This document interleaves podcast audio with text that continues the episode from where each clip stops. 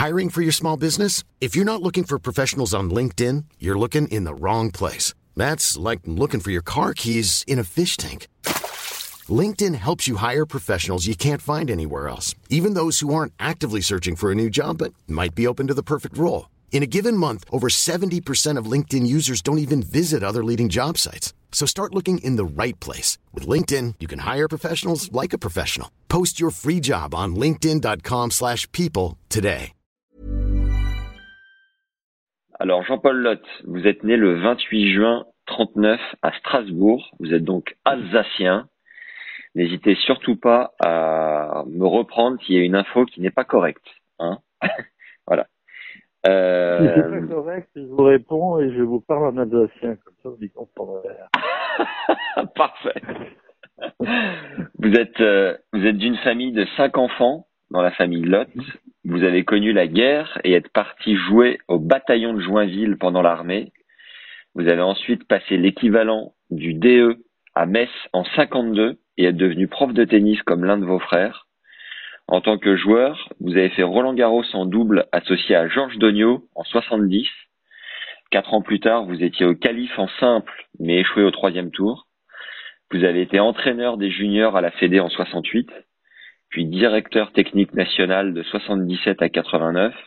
Vous avez contribué à la création du Centre national d'entraînement, le CNE, où s'entraînent certainement les futurs top players d'aujourd'hui capitaine de l'époque de France de Coupe Davis de 80 à 87, avec une finale à Grenoble à votre actif en 82 contre l'équipe américaine de McEnroe, emmenée par leur capitaine Arthur H. John avait fini par battre Yannick, Lecomte et Tulan étaient également dans l'équipe.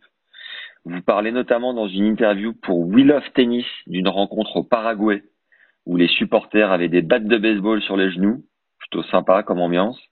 Votre pote et ancien collègue Hervé Dutu s'était pris une droite ce jour-là par un gars qui dansait autour de vous. Il avait fallu cinq minutes pour le réanimer. En Hongrie, vous aviez pris un coup. En Tchécoslovaquie, ça avait été chaud. Pareil en URSS. Une époque où les arbitres trichaient. Vous aviez d'ailleurs laissé filer une rencontre en abandonnant en cours de match. Vous étiez ouvertement en train de vous faire truander pendant le double. Tout ça est bien loin de l'image du tennis classe et feutré que l'on peut imaginer. À partir de 78, vous devenez commentateur à la télé sur TF1 avec Hervé Dutu, qui avait l'habitude de ponctuer ses phrases d'un tout à fait mon cher Jean-Paul. Puis sur France Télé à partir de 88 et Eurosport encore aujourd'hui, vous êtes inoxydable. Selon vous, un beau commentaire est celui qui intéresse toutes les strates de la population, spécialistes comme débutants. En 2005, vous étiez candidat à la présidence de la FFT en compagnie de Patrick Proisy et avec le soutien de Yannick Noah. C'est finalement Christian Bim qui est élu et fait en sorte que vous n'interveniez plus sur France Télé. Beau geste. Après une interview donnée au site l'humanité.fr, le journaliste commence son article en disant Ce type-là est un gentleman. En parlant de vous, hein, pas Christian Bim. Ce type-là est un gentleman, toujours tiré à quatre épingles, le port de tête altier, la chemise Lacoste impeccable, même après avoir traversé Roland en courant. Benoît Mélin a relayé une vidéo de vous assez légendaire. On voit que vous ne vous laissez pas abattre pendant le confinement, des squats, du saut à la corde sans corde, des pompes, des airs coups droits et revers, prise de balto, quelques volets, le tout en chaussons, chez vous. J'ai été impressionné de votre forme. Vous jouez a priori encore deux fois par semaine, je ne sais pas si c'est toujours le cas euh, hors confinement en tout cas. Quel classement est-ce que vous pensez encore jouer aujourd'hui? Eh ben, c'est pas mal tout ce que vous savez sur moi. Je pensais pas qu'on m'arrêtait aussi. ah, on en trouve des choses. Euh, euh, alors, écoutez, selon les jours, parce que euh, au-delà de 60 ans, il y a des moments où euh, vous avez des jours de grâce, mais bien plus marqués que quand vous êtes au-delà des 20. Hein. D'accord, ouais. Donc, euh, je ne joue plus en simple parce que, quand même, j'ai, j'avais suivi une lourde opération en, en 88 hein, avec un cancer de l'estomac, de la rate, etc. Enfin bon, une petite, petite affaire de santé qui m'avait pendant un temps euh, posé quelques problèmes avec des crampes. Enfin, ce sont des suites que euh, les médecins qui écouteraient éventuellement ce que je raconte connaissent. Donc je ne joue plus qu'en double, mais nous, nous sommes fixés comme règle qu'il n'y a jamais de match qui se termine euh, en moins de celui qui doit gagner 3-7. Voilà. Donc c'est ou 3-7-0, euh, ou, euh, ou quand c'est 2-7 à 1, ben on va au, au 4-7 ou au 5-7. Donc c'est 3-4 ah, 5-7 selon les jours. Ah oui, oui. Ah ouais. Et qui sont vos partenaires?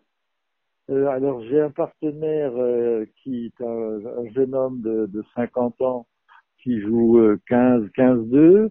Euh, Ouais. Euh, un autre euh, qui est euh, Tortora, le directeur de la rédaction de France 2, qui joue entre 15, 3 et 30, selon les jours de faiblesse mentale. L'amplitude est large. voilà, et puis un, un, selon le cas, un pneumologue copain ou un dentiste, enfin des gens qui jouent toujours entre entre 15, 4 et 30 euh, au minimum, ce qui fait que dans les doubles, bah, je, je, on perd jamais avec mon copain. Je joue avec mon copain qui a la scène qui, est à, qui joue 15, 15, 2. On joue contre des équipes qui jouent entre, disons, 15, euh, un 15 et un 15, 4, un 15, 2 et un 30. Donc, on leur met des dérouillés à longueur d'année. Euh, par an à peu près, par an, on a à peu près 30 victoires pour une défaite consentie. un, lendemain, un lendemain de nouvel an un peu trop arrosé. euh, non, non, les jours on les, on les sent vraiment abattus.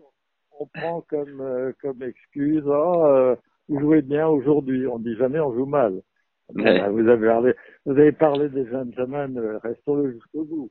Ouais. Donc, on joue en général deux fois par semaine et puis on fait nos doubles au meilleur des 5-7 euh, s'il y a. Et ça, c'est quand même, c'est des, c'est des choses intéressantes parce que ça prend entre, selon le cas, entre une heure et demie et trois heures moins quart, voilà. Ah oui, quand même. Euh, et où est-ce qu'on peut vous euh, voir euh, faire service volet? Ben, on joue, ah ben voilà, oui, ça c'est le plus important. On joue au, au Centre national d'entraînement là, à Roland Garros, qui est maintenant occupé par les gens qui ont attrapé le virus, qui sont sortis de danger ou de l'hôpital ou d'ailleurs et qui sont là en quarantaine en attendant d'être totalement immunisés pour envoyer chez eux. Donc euh, pour l'instant, ah même si j'étais à, même si j'étais à Paris, je ne pourrais pas jouer mon double du dimanche matin et du mercredi soir. Voilà.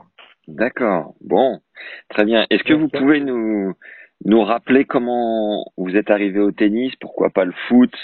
Quelle a été votre découverte de ce sport? Comment elle s'est produite?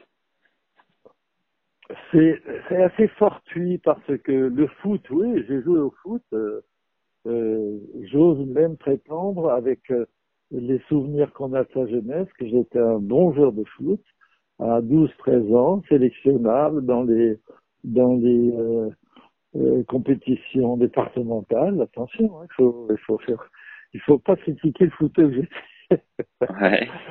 Donc, euh, j'étais passionné de foot, comme tous les gamins, et il se trouve qu'on habitait, euh, que la maison de mes parents jouxtait un club de tennis. Et euh, ce club de tennis, ben, je voyais quand même des gens qui avaient des moyens différents de ce que nous avions nous. Et euh, de temps en temps, il y a une balle qui tombait de notre côté. Alors on la renvoyait avec une petite raquette en bois quand c'était fabriqué avec mon frère. Hop, on renvoyait la balle de l'autre côté. Puis un jour, il y a un de ces messieurs qui a dit, mais tu voudrais pas venir ramasser les balles, il y avait personne sur le cours. Or, comme je cherchais, de même que mon frère, des sous pour me payer une paire de pompes de foot, parce que euh, les celles que je portais étaient à la limite de, de, de la chaussure de foot. Ouais. Donc, je me suis dit, c'est peut-être le moyen d'aller gagner quelques thunes et de, de payer ma paire de chaussures, ce qui arriva d'ailleurs. J'ai, en ramassant des balles dans ce club, eu la possibilité de ramasser aussi donc un peu d'argent, de payer les chaussures de foot, mais dans le même temps, comme le gars qui m'avait demandé de venir ramasser les balles, un jour m'a dit tu veux pas essayer avec une vraie raquette? Ouais. euh, On était pas maladroit avec les petites planches en bois qu'on avait. Hein. Quand vous touchez la balle avec une planche en bois et que vous envoyez la balle à 15-20 mètres, en général, euh, vous ne ratez pas la balle avec une raquette avec des cordes. Vous étiez payé euh, combien pour euh, ramasser les balles? Ah, c'était pas, il n'y avait pas de tarif. c'était, c'était surtout au bon vouloir. Oui, celui-là, il est sympa, on se réserve pour lui. Alors, on voyait de temps en temps arriver des bagnoles avec des gens, on savait qu'ils allaient jouer parce qu'on connaissait le tableau de réservation.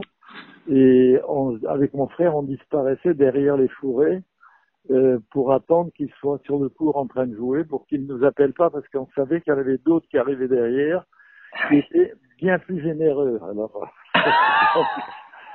on faisait, on, on, on, se cachait, on se cachait de ceux qui, qui étaient un peu rachos, et puis on est, on avait ramassé à ceux qui étaient, qui étaient sympas et qui, euh, c'était, qu'est-ce que je peux vous dire à l'époque, quelquefois un franc. Hein. imaginez un franc en 1950 euh, et un 52. Hein. Euh, c'était, de l'argent. bon, euh, quand on recevait un franc de l'époque, euh, c'était sympathique et au fur et à mesure des, des, des, balles ramassées, ben on, finit, on a fini par se payer notre paire de chaussures de foot, mais à ce moment-là, on était déjà pris par le virus de tennis. Voilà.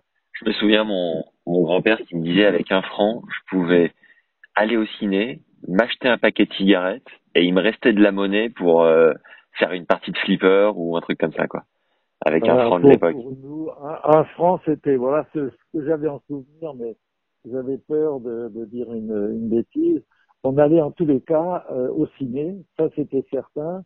Et au retour du ciné, on pouvait se payer un petit pain au chocolat, un truc comme ça. C'était voilà, voilà à peu près ce que, ce que ça représentait à l'époque. Et pourquoi aujourd'hui il n'y a plus de, il y a plus de jeunes comme ça qui se portent volontaires euh, pour venir ramasser les balles? Je comprends pas. Alors, euh, eh ben, je n'en sais trop rien, probablement parce que euh, comme les mœurs sont changées et que ramasser des balles est dégradant, euh, ouais. sais rien, ça doit, être ça. Peut-être aussi que les gens trouvent eux aussi que faire ramasser des balles à quelqu'un, ce n'est peut-être pas très sportif, ce qui fait que ben, les ramasseurs de balles, on n'en voit plus que sur les grandes compétitions pour euh, chercher les balles euh, aux, euh, aux, joueurs. Ce qui, entre parenthèses, pour ce qui me concerne, est une chose acceptable, bien sûr.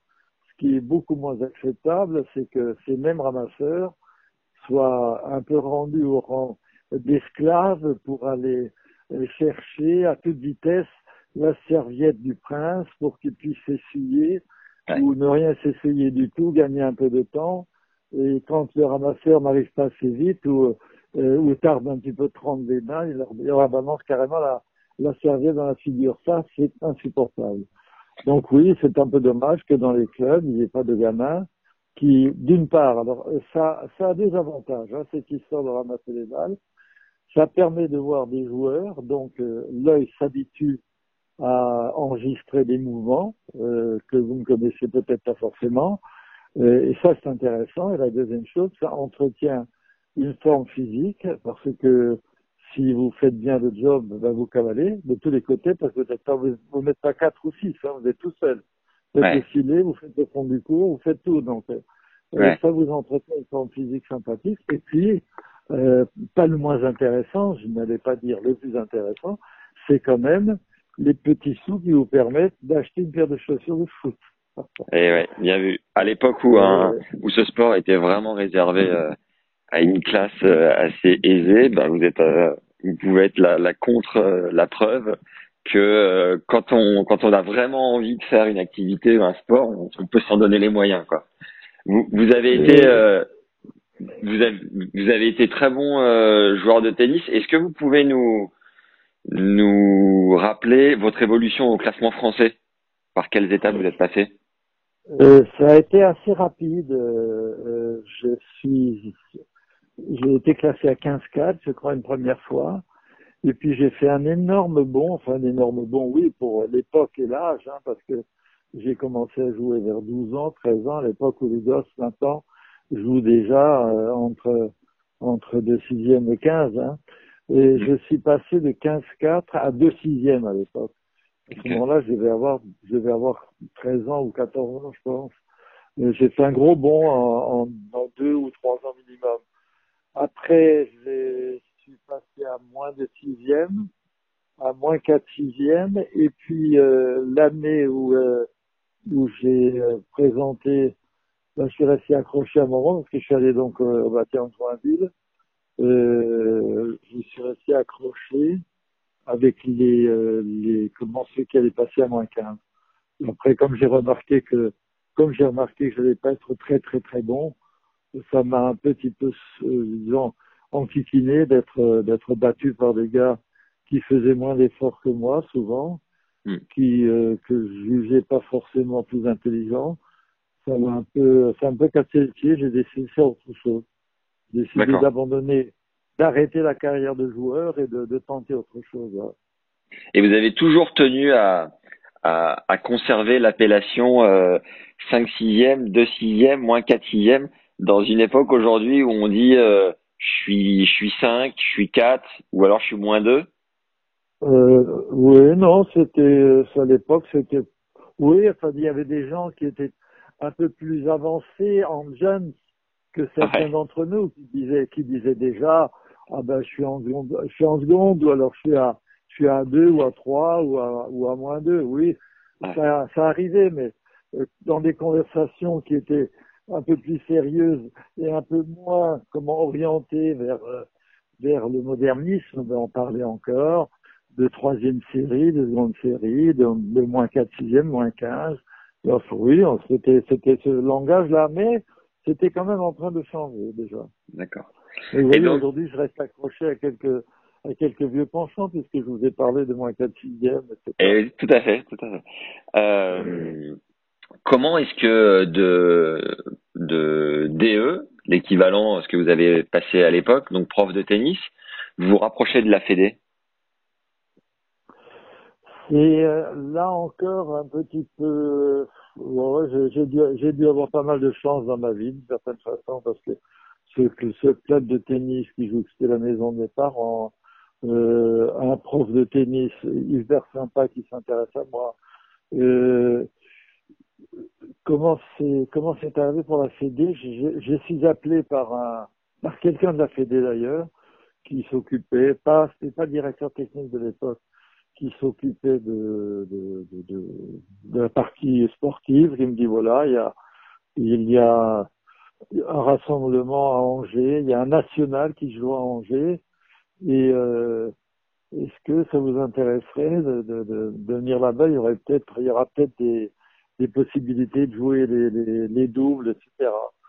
Je dis oui, ah bah oui, sympa, oui, je vais arranger. Et euh, pendant le temps où le national jouer, il y a une place de d'enseignants qui se libère à Nantes, toujours par le biais de la fédération. Et je dis bon, oui, d'accord, après tout, euh, j'avais déjà fait mes, mes essais à l'époque de, de, d'apprenti antiquaire, de transitaire en douane, de tout ce que de, de, d'agents immobiliers véreux, de tout ce qu'on peut imaginer. Ah oui, vous avez eu euh, quelques expériences professionnelles euh, subsidiaires Oui, oui, oui, j'étais, j'ai, passé par tout ça parce que bah, il fallait, fallait quand même vivre et il fallait vivre et comme à ce moment-là, j'avais encore dans la tête de devenir bon au tennis, bah, je travaillais quand même et puis euh, je, je jouais en même temps. Puis à un moment donné, c'est ce que je vous disais quand j'ai remarqué que je serais pas très bon. Pour moi, très bon, ça voulait dire ou je suis meilleur français ou euh, dans les deux trois meilleurs, ou alors ça sert à rien si c'est pour crapoter dans les dans les 15 euh, bons joueurs français, puis aller, aller gagner un tournoi de temps en temps, mais il fallait il fallait vivre. Donc, donc j'ai j'ai fait différentes choses, intéressantes, très intéressantes d'ailleurs, mais et qui n'étaient pas stables. Donc j'ai accepté ce poste à Nantes euh, ou euh, au SNUC où j'ai vraiment, euh, j'ai vraiment fait un très très bon boulot là-dedans. À la suite d'un, d'un excellent enseignant qui s'appelait François Huvard, qui lui-même avait fait un super boulot. Donc, j'ai pas pu faire autrement que de faire du bon boulot parce que si je n'avais pas été bon, j'aurais été traité de nullard, ce qui aurait été euh, juste. Donc, euh, c'est le fait d'avoir eu un prédécesseur excellent qui m'a un peu obligé à ne pas être mauvais. Euh, et après ça, bon, comme on, on, parlait un petit peu de ce que je fabriquais dans ce club, encore une fois, par le biais de la fédération, euh, me dit il y a les, les, les, Grecs qui cherchent un entraîneur pour leur équipe nationale. Est-ce que euh, ça vous intéresse? J'ai dit bah, si ça m'intéresse, évidemment ça m'intéresse.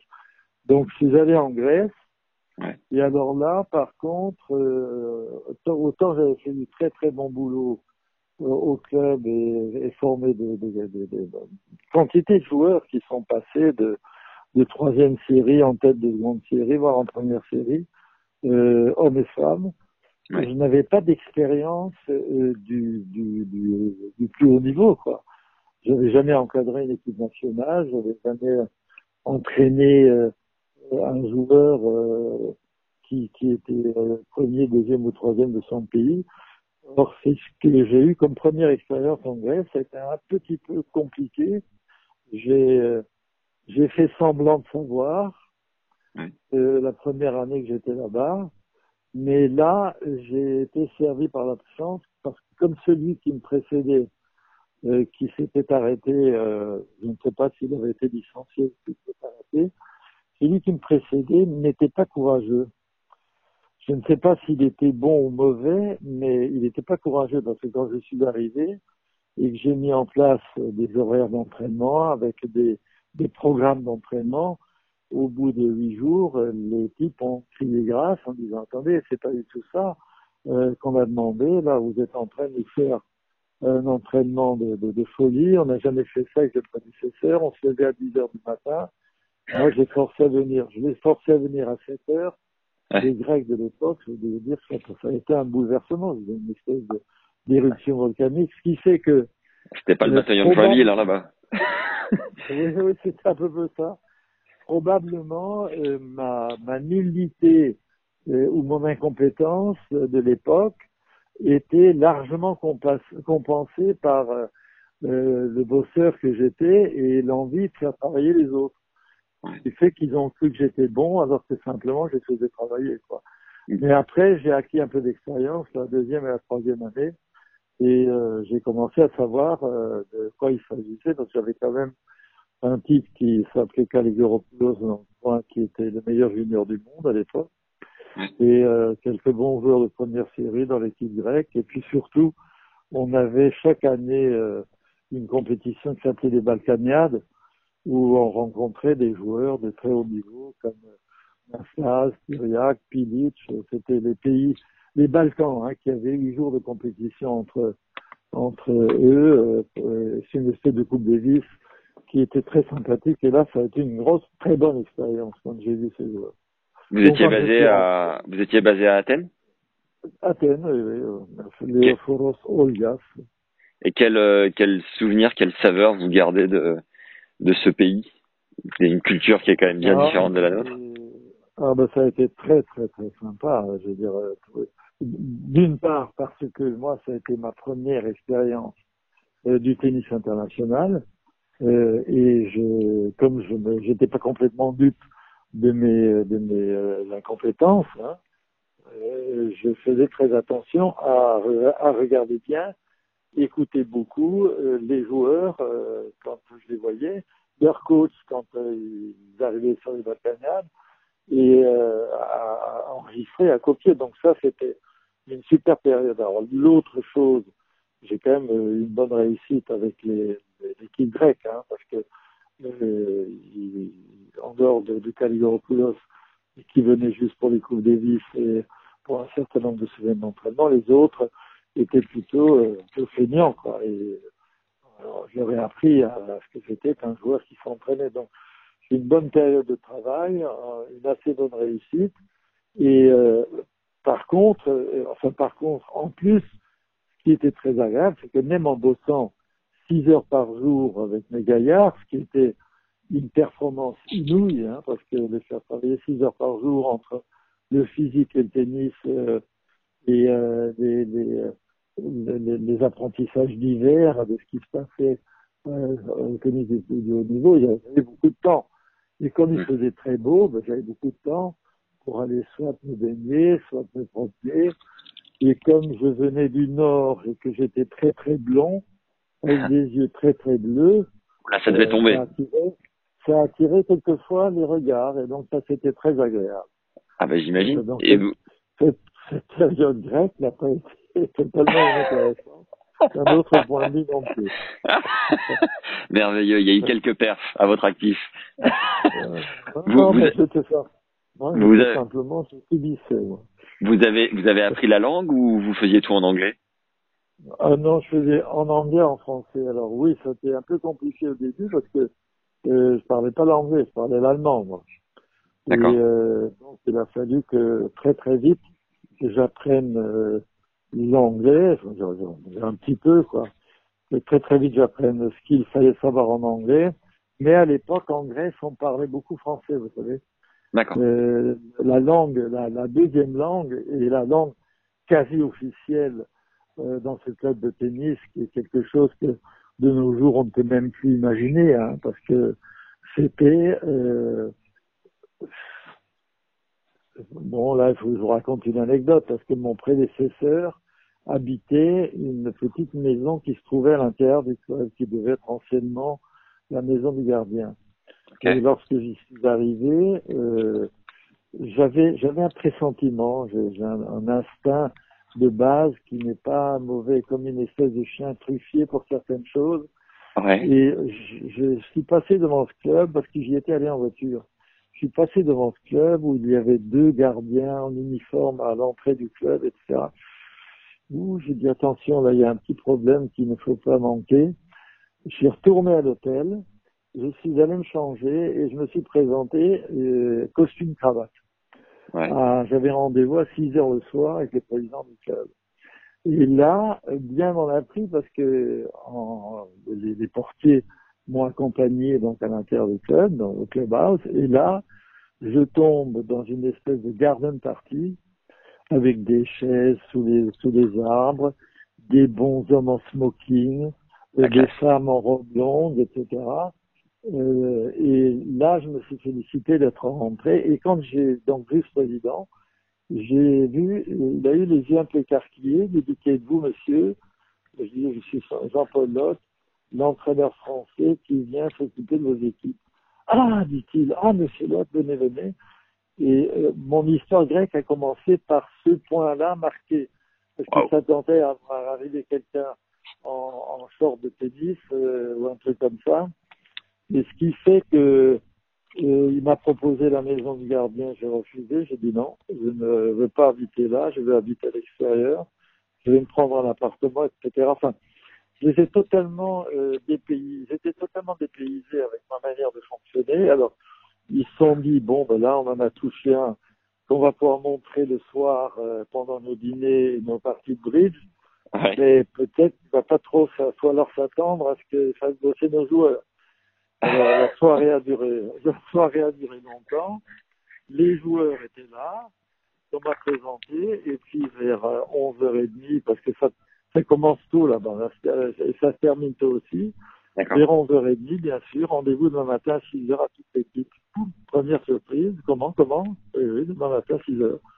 Et euh, donc, euh, entre le, le soi-disant dandy qu'ils ont vu arriver en costume cravate et l'entraîneur qui est arrivé le lendemain matin prêt euh, en survêtement pour les embarquer dans un premier footing mémorable ils crachaient leurs poumons au bout de, de, de une demi-heure, les choses avaient, avaient pris leur place. Quoi. Voilà. Ah oui. Donc ça a été sympa en Grèce. C'était une bonne expérience de vie parce que j'ai été guidé par mon instinct et euh, ça m'a ça m'a beaucoup aidé parce que si j'avais cédé à la facilité, je me dirais, oh, je serais accepté là-dedans, et j'habite la petite maison du club, et Ouais. je séduis des joueurs du club de temps en temps, puis tout ça aurait été, aurait marché de travers, voilà. Et ça a très bien fonctionné comme j'avais imaginé. Voilà. Comment comment avez-vous euh, enchaîné? Qu'est-ce qui vous a ramené en France finalement? Alors, ce qui m'a ramené en France, euh, mais pas totalement en France, parce que ça devait être un passage par la France. C'est un dirigeant euh, d'un club américain et qui avait dans son club Charlie Passarel, que je savais être un super joueur, qui me voyant officier avec euh, avec les Grecs, il a il avait une maison là, il était là pendant trois mois. Il venait presque tous les jours, il assistait aux entraînements, il me dit écoutez, ça vous intéresserait pas de venir euh, devenir le head coach euh, du club où je suis président, etc.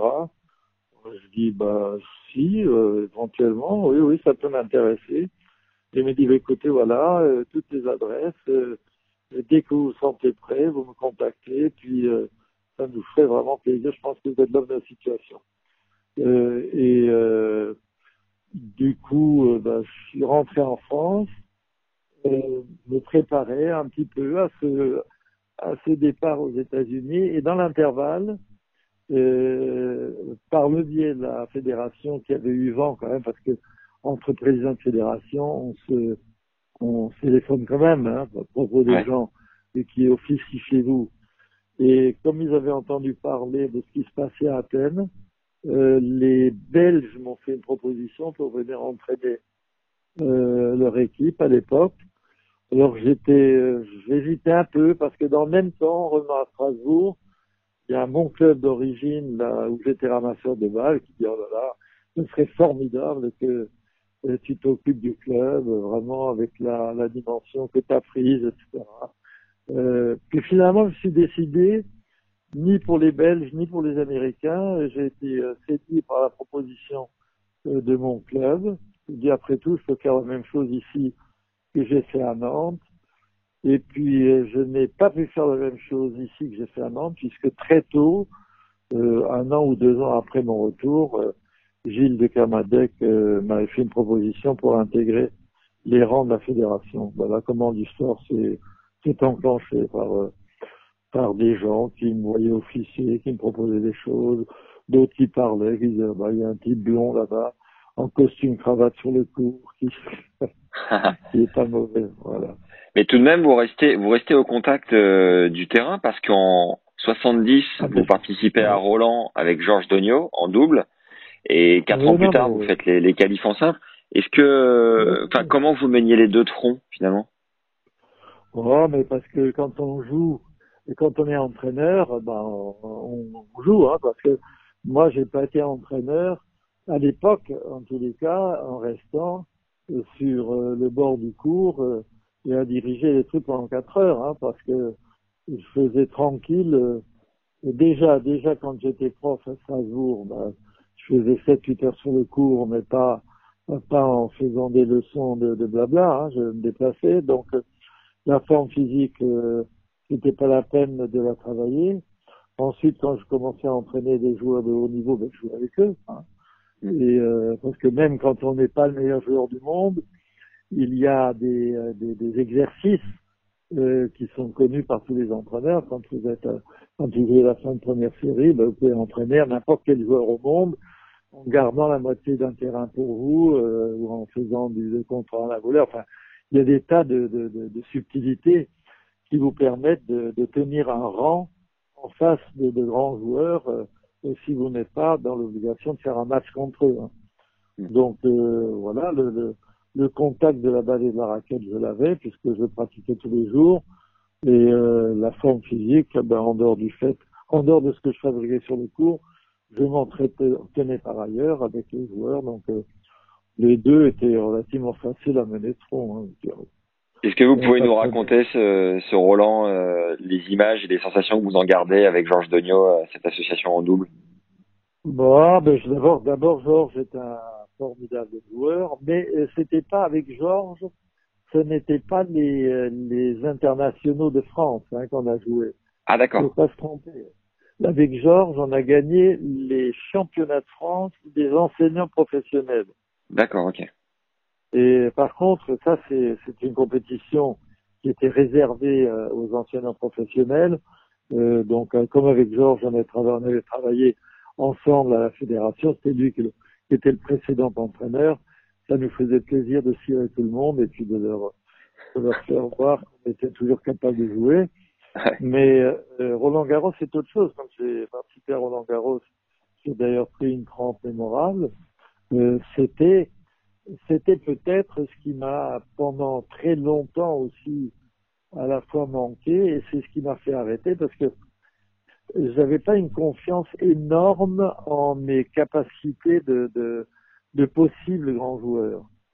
Et j'étais assez impressionnable par les, les grands joueurs que je regardais avec des yeux ébahis, tout ronds, en me demandant souvent euh, comment ils faisaient pour euh, pour que le passing shot leur passe pas sur la raquette et comment il faisait pour faire une volée gagnante et comment il faisait pour faire un retour qui passe sous l'été, ce que je ne savais pas faire. J'étais donc très admiratif. C'était euh, lesquels? C'était quelle, quelle personne en particulier?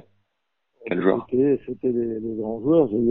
On commençait par Bob Spati, à qui j'ai ramassé des balles à Roland Garros, mais par plaisir. Quand, euh, quand il s'entraînait avec un, un formidable euh, prof de tennis français qui s'appelait Henri Vissot, que personne ne connaissait, mais qui battait Paty sur le numéro 2 à Roland Garros quand il s'entraînait. C'était des joueurs qui étaient passés professionnels, comme Martin Plat, Henri Vissot, des joueurs comme ça. À leur époque, ils ne pouvaient pas jouer en amateur, mais qui étaient des joueurs quasiment de niveau mondial. Hein. Donc, euh, je les regardais. Et euh, donc, il y avait Bench Paty, là, il y avait des, mais, en, en, dessous de ces joueurs, là, euh, que j'ai vu par la suite, les Codef, les Stan etc. Il y avait des joueurs français, comme Paul Rémy, comme Robert Hayé, comme euh, euh, Ducolay, et tous ces gens-là qui jouaient merveilleusement au tennis, que je trouvais formidablement bon, que je regardais avec des yeux d'envie.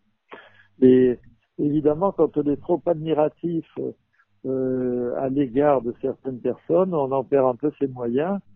Et c'est ce qui m'est arrivé quand euh, j'ai fait ces tours de calife, mais ça n'a pas empêché d'être une merveilleuse euh, expérience parce que du même coup, tout en prenant une, une trempe, je dis, ben tiens, c'est vrai, tu as quand même été capable de jouer ici, dans ce temple du tennis, donc il y a sûrement moyen de faire beaucoup mieux.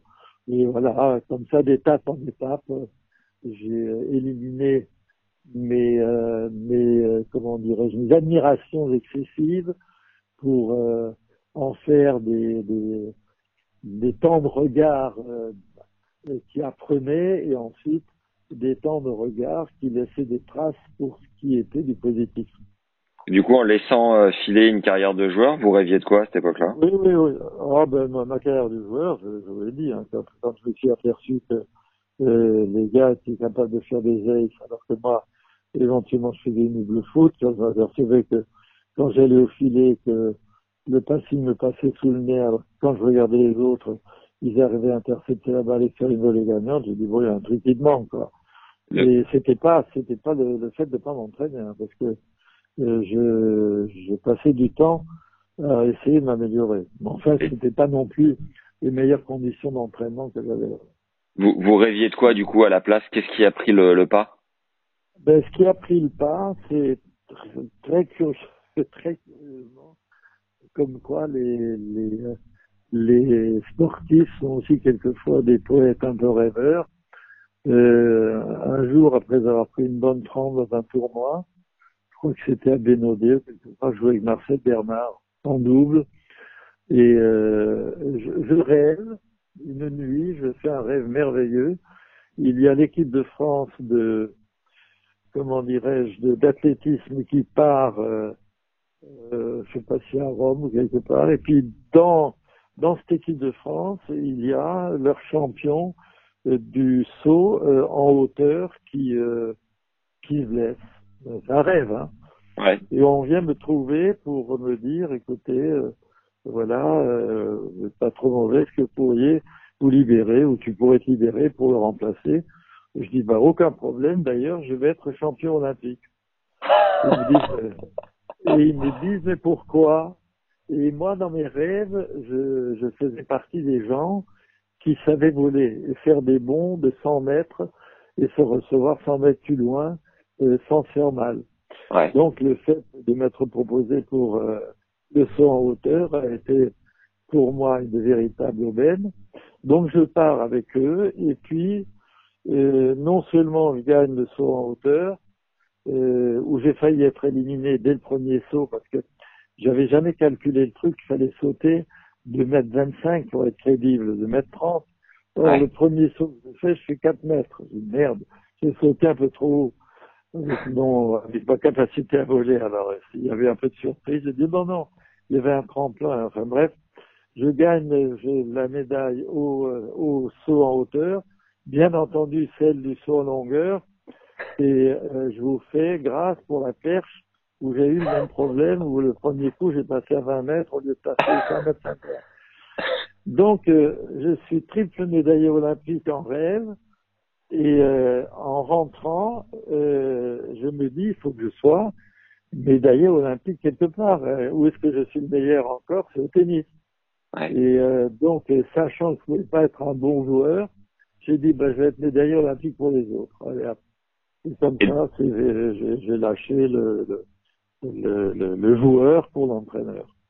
Très bien. Et donc vous, comme les choses, comme les choses sont curieuses en rêve, comme ça peut vous amener à des choses très très euh, euh réelles. Hein bah oui, le, le, le, subconscient, l'inconscient, tout ça, tout ça marche et tourne en permanence, c'est certain. Ça fonctionne.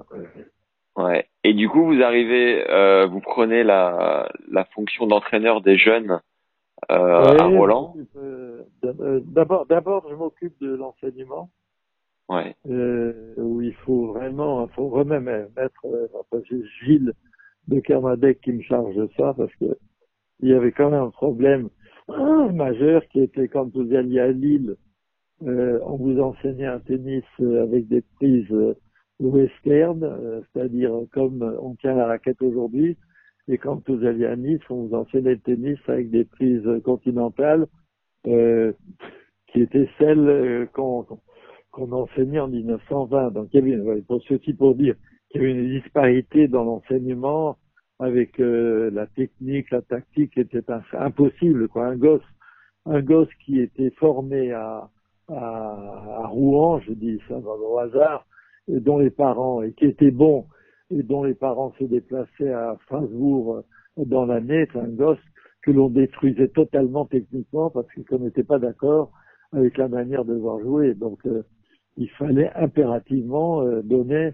une assise à peu près égale à cet enseignement, égal dans tous les coins de France. Quoi. Et c'est ce à quoi on s'est attelé avec Gilles de Carmadec. Et ensuite, ben, après ça, euh, j'ai pris les jeunes, hein, les cadets, les juniors, et euh, bah, très vite derrière, j'ai pris les seniors. Très bien. Et le donc s'ensuit la, la création du CNE. Euh... Alors après, après, j'étais pas content parce que quand je suis euh, quand je suis euh, entraîneur de l'équipe de France, on avait des des moyens d'entraînement qui étaient très très limités. Il fallait une moitié s'entraîner rue de Saussure au racing, une autre moitié rue Eblé. Euh, euh, alors j'ai fait créer deux cours qui s'appelaient des, des matéflex euh, avec des, des, toiles qui étaient tirées sur des, des, des arcs en bois, ça s'appelait des toiles sur bois.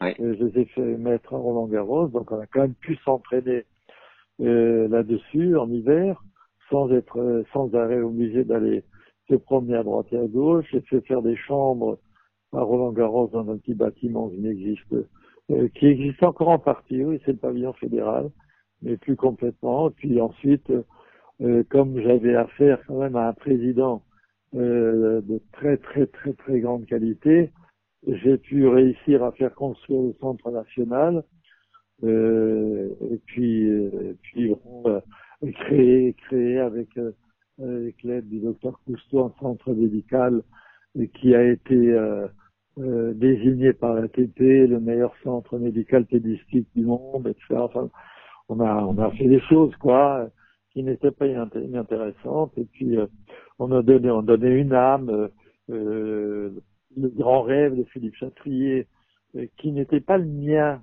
à ce moment-là parce que moi j'étais plus haut sur l'individuel le grand rêve de Philippe Chatrier c'était la Coupe Davis ouais. je, je me suis engagé j'ai dit à Philippe écoute voilà, si on peut faire ça, ça, ça et ça, euh, on va mettre 10 ans, mais on va la gagner cette Coupe Davis.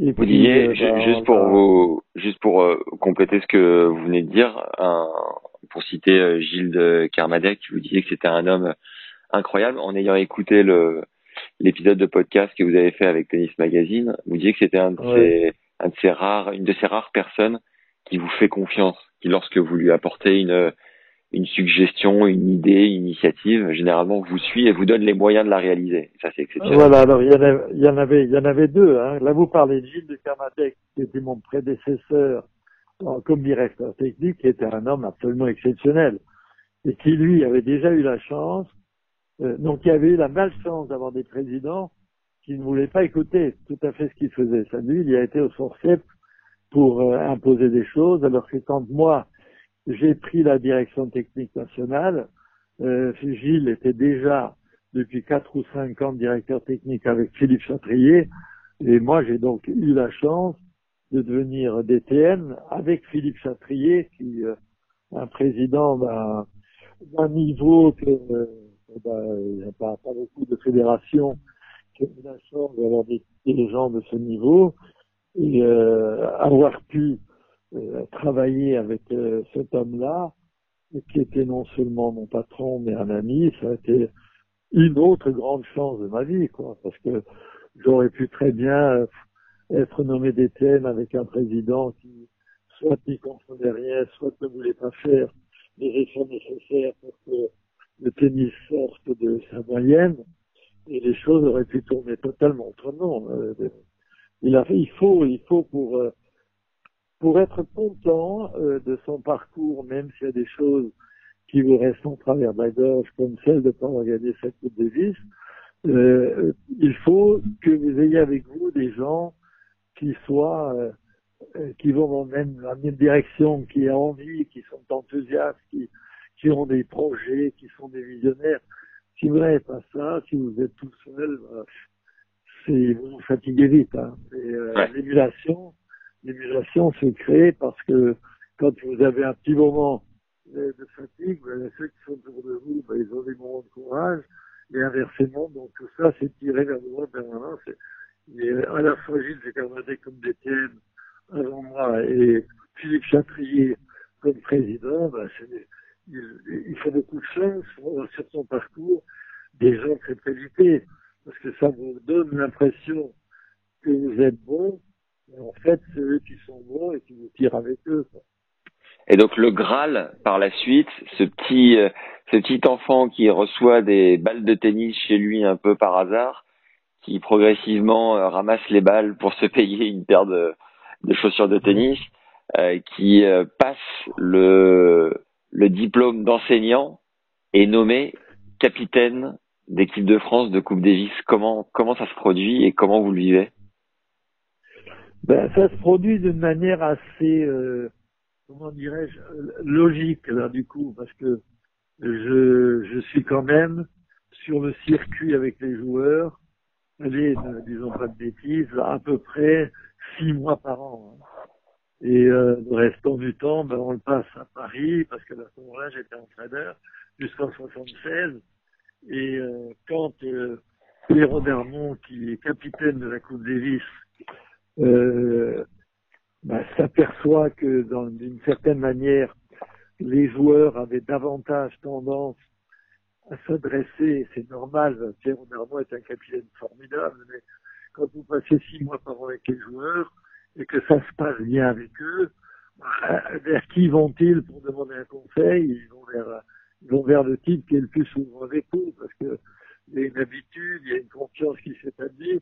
Et comme Pierre Vermont avait en plus d'autres choses à faire, euh, il a proposé à Philippe Chatrier, il dit, bah, écoute, moi je comptais, euh, il n'y a pas besoin de se faire beaucoup de soucis pour le capitaine de l'équipe de France. Hein, Jean-Paul, qui est parfaitement euh, euh, dans le coup avec ses joueurs, euh, c'est lui qu'il faut nommer quoi. Donc les choses se sont passées d'une manière assez logique. Euh, j'étais avec les joueurs, ça se passait bien avec eux. On était en train de former. Vous étiez avec euh, vous étiez avec Noah, Lecomte, euh, Forger, Tulane, c'est bien ça? À cette époque, on était surtout avec d'abord d'abord avec euh, Croisy, euh, Goven, Dominguez, Geoffrey. Ouais. Ça, c'était les premiers que j'ai eus. Ouais. Euh, ensuite, enfin, il y a eu d'autres joueurs, hein, comme Jean Le Roulet, Sanfou, etc. Et ensuite, il y a eu euh, l'autre génération, mais ça a été interrelationnel inter, parce qu'il y a eu Geoffrey, Dominguez, Croisy qui étaient encore là. Quand sont arrivés Noah, Moreton, Dubiquer et ces gens-là. Donc, il y a eu il y a eu plusieurs, euh, euh, disons, générations qui se sont euh, croisées. Et euh, pour moi, disons que le, le, le rôle de, de capitaine a, a, commencé sur la fin de Geoffrey Dominguez, Froisy, euh, Loven, etc. et le début de, de, de Noix, Moreton, Porte, Bedel, etc. Ça, c'était la génération qui suivait. Et, juste pour préciser, oui, ensuite la génération, pardon. Ensuite, la génération qui a suivi, c'était le Comte, Tulane, euh, etc. Et juste pour préciser, les, les, les, les, missions du DTN sur le circuit, vous disiez que vous étiez pendant six mois de l'année sur le circuit au contact des joueurs. Quels sont, à, quoi, à quoi, à quoi vous servez précisément sur le circuit à ce moment-là? Non, attendez, là, là c'est entre 70 et 75, 76, où je suis entraîneur d'équipe de France vous aussi, complètement à disposition de l'équipe de France. Hein, D'accord. Je suis sur le terrain en permanence. C'est à partir de 76 où je suis nommé DTN, où je suis moins souvent sur le circuit. J'y suis encore un peu pour les rencontres de Coupe Davis, pour les pour les grands chelems, euh, où je vais rejoindre à Joer parce que euh, que euh, il fallait il fallait continuer à suivre les joueurs, mais euh, le, à ce moment-là, le rôle de DTN avait pris le dessus. Hein. En temps, je, je veux dire, c'était à ce moment-là, c'était 70% de, de et 30% de, temps euh, avec les joueurs. Hein. C'était inversé. Et puis par la suite, à partir du moment où j'ai été capitaine et où était devenu entraîneur, un joueur qui a pris ma suite hein, en 77 euh, comme entraîneur de l'équipe de France. Euh, moi, j'étais en retrait sur ce plan-là et j'étais beaucoup plus DTN, capitaine d'équipe et, et coordonnateur. Hein. Ok, d'accord. Donc, ça y est, vous êtes aux, aux commandes du bateau euh, de l'équipe de France de Coupe Davis. Euh, comment comment vous prenez vos fonctions? Comment ça se passe? Et qu'est-ce que vous vivez? Je vis la même chose qu'auparavant. Euh, La seule chose que je vis différemment, c'est que je, je viens DTM, c'est que je suis euh, à partir de là obligé, ben, obligé parce que c'est la fonction euh, qui euh, qui le demande. Hein, créer les programmes, euh, énoncer la politique sportive euh, qui doit normalement être, comment dirais-je, non pas respectée, mais mise en œuvre dans les clubs, dans les départements, dans les ligues, euh, avoir des contacts permanents avec les conseils techniques régionaux et les jeunes soixantaines, euh, les entraîneurs, les familles des joueurs, des jeunes, euh, créer, bah, créer le centre national euh, avec beaucoup de, de, de, de travail administratif, euh, entretenir les relations avec le ministère dont on est quand même un peu dépendant puisque euh, nous avons euh, une, une, autorisation ministérielle hein, pour être fédération. Donc il faut rendre des comptes. Enfin, le job de DTN est un job monstrueux. Hein. C'est, et moi je n'ai pu faire je n'ai pu faire les, les deux choses euh, en même temps, c'est-à-dire le capitanat et, euh, et un peu dire, suivre les joueurs encore sur les sur les tournois parce que si vous êtes capitaine d'une équipe, vous ne pouvez pas vous permettre, à moins, allez, à moins d'avoir été McEnroe euh, et de tout savoir, euh, de venir regarder les joueurs euh, juste le jour où les convoqué pour faire une Coupe Davis. Hein. Parce que là, vous dites, mais à quel titre euh, tu peux sélectionner un tel plutôt qu'un tel Tu m'as même pas vu jouer euh, depuis un an. Ça, c'est pas possible. Donc, si vous voulez assumer un rôle de capitaine euh, pour une équipe, euh, il faut il faut être sur le terrain minimum de temps, voir comment ils jouent, assister leur performance, leur contre-performance dans les tournois importants. C'est ce que je faisais. C'est la raison pour lesquelles j'avais encore une partie de mon activité sur le terrain pour que mon activité de capitaine reste crédible. Parce que le capitanat d'une équipe, ça vous prend, ben, si vous allez en finale de l'affaire, ça vous prend cinq semaines par an, hein, plus les semaines de préparation. Allez, ça fait dix semaines. Ça vous remplit pas une année de boulot. Donc, euh, ça vous laisse tout de même le temps sur votre Mais par contre, si vous voulez le faire bien, il faut que vous gardiez encore une dizaine de semaines, une quinzaine de semaines pour aller voir jouer les joueurs sur les tournois, hmm. pour qu'ils sachent que vous, que vous savez, vous, ce qu'ils font, euh, quel type de progrès ils ont fait, quel type de problème ils ont, etc. Si vous n'êtes pas euh, capable de, de, de, faire ça, ben vous êtes rayé. D'ailleurs, c'est ce qui arrive à tout le monde, y compris à moi. Ouais. En 87, euh, ben, en 87, ils ont commencé à en avoir marre de moi et ils l'ont fait savoir. Comment a évolué votre regard euh, du, du joueur qui était euh, facilement impressionné et impressionnable des meilleurs Comment a évolué votre regard alors que vous-même, vous pilotiez ce qui se faisait de meilleur en France et que vous affrontiez ce qui se faisait de meilleur à l'étranger en Coupe Davis?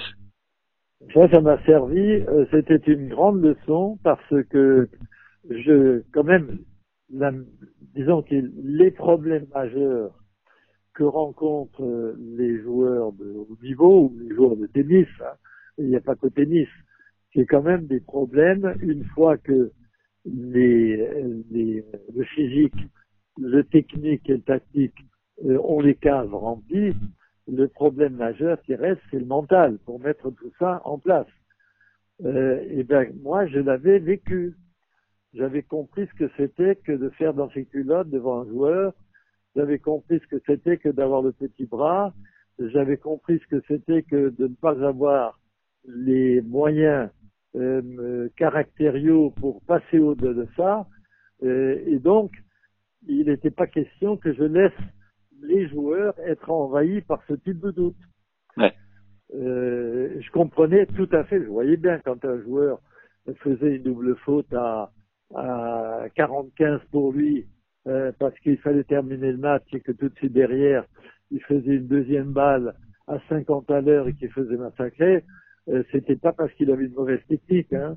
Je savais bien ce qui se passait dans ta tête puisque je l'avais vécu. Et euh, donc il m'était relativement facile euh, de, de me mettre à la place du joueur et là euh, de, de, de rentrer dans une pédagogie euh, et dans un, un, un discours qui ne pouvait être que positif. Ouais. Là, c'était le moment, le moment de profiter de ce que j'avais vécu, moi, euh, de, de- disons, de, plus mauvais sur le plan mental, quand je jouais contre les très bons et quand j'admirais les meilleurs, de leur dire, il n'y a pas de meilleurs qui tiennent devant toi, euh, tu peux être meilleur que n'importe qui si tu veux. Bon, C'était un peu la méthode couée, mais euh, il fallait, il fallait ça, quoi. Voilà. En, en deux mots à chaque fois, est-ce que vous pouvez nous dire ce que vous avez appris et transmis à- aux joueurs suivants euh, que, que je vais vous, dont je vais vous donner les noms Euh, On va commencer avec Patrice Dominguez. Qu'est-ce que vous pensez avoir appris et transmis à, à ce joueur? Patrice, euh, je lui ai appris à prendre confiance. Ça commence toujours par ça, hein, en ses moyens, parce qu'il ne servait pas très bien. Euh, il n'avait pas de très grands coups, mais il était très rapide. C'était un sprinter qui allait très vite et qui, euh, qui est un excellent relayeur. Donc, euh, euh, disons, euh, tous ceux que vous allez énumérer, euh, ça a commencé par ça. hein. C'était le recensement des qualités, parce que j'avais très tôt décidé de baser ma pédagogie non pas sur le point faible, mais sur le point fort du joueur. Alors ça, ça a des, des avantages nombreux, euh, ça a des inconvénients parce que quelquefois, quand vous ne parlez pas des points faibles euh, d'une manière systématique, les joueurs les oublient et c'est quand même là-dessus qu'ils se font battre. Mais quand vous leur, parlez jamais des points forts, ben, ils prennent jamais confiance. Euh, donc euh, il faut commencer par les points forts, améliorer les points forts et d'une manière subtile euh, faire travailler les points faibles sans pour autant euh, laisser penser aux joueurs que c'est un point faible. Parce que si dans le match euh, il se dit oh là là, en voilà qui joue mon revers ou mon coup droit, je vais pas m'en sortir parce qu'il pense que c'est un coup faible, alors là du coup il est battu. Vous voyez un Hmm. petit peu la, la subtilité de la chose. Donc euh, ça a commencé par là. Bah, Patrice, euh, il fallait, il fallait. euh, c'est un, un garçon intelligent euh, avec lequel j'avais des rapports un peu particuliers dans le sens que comme j'avais moi-même passé un petit peu par différentes euh, apprentissages de métier, dont les antiquités, il était très intéressé euh, par la peinture, euh, il acceptait pendant les moments de, de, de, de villégiature qu'on avait pendant les tournois, de temps en temps un jour off, de m'accompagner dans un musée, de venir voir une exposition. Et pour ça, j'étais assez proche des, des, des traits littéraires aussi. Donc, je lui ai permis de, bah, bah, de, de, de, devenir encore plus, disons, accro de ce genre de choses. Patrick Proisy Patrick Proisy, alors lui, Patrick, je lui ai vraiment inculqué une énorme confiance en sa capacité à garder la balle dans le cours, euh, plus souvent que les autres, euh, résistance physique, intelligence de jeu, euh, que j'ai essayé de développer au maximum.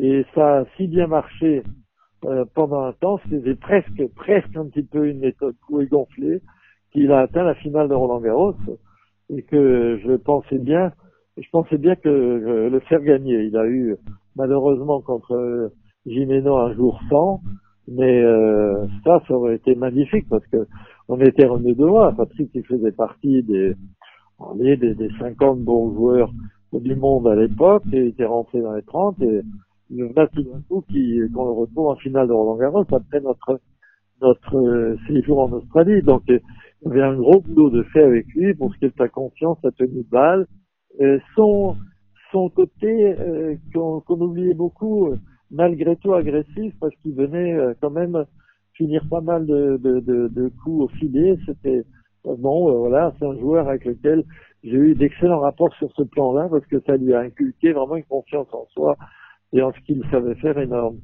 François Geoffrey? Alors ça c'est autre chose. François, euh, il, il savait exactement ce qu'il devait faire. Il savait exactement ce qu'il voulait travailler il vous demandait, vous dire voilà, je voudrais faire ça.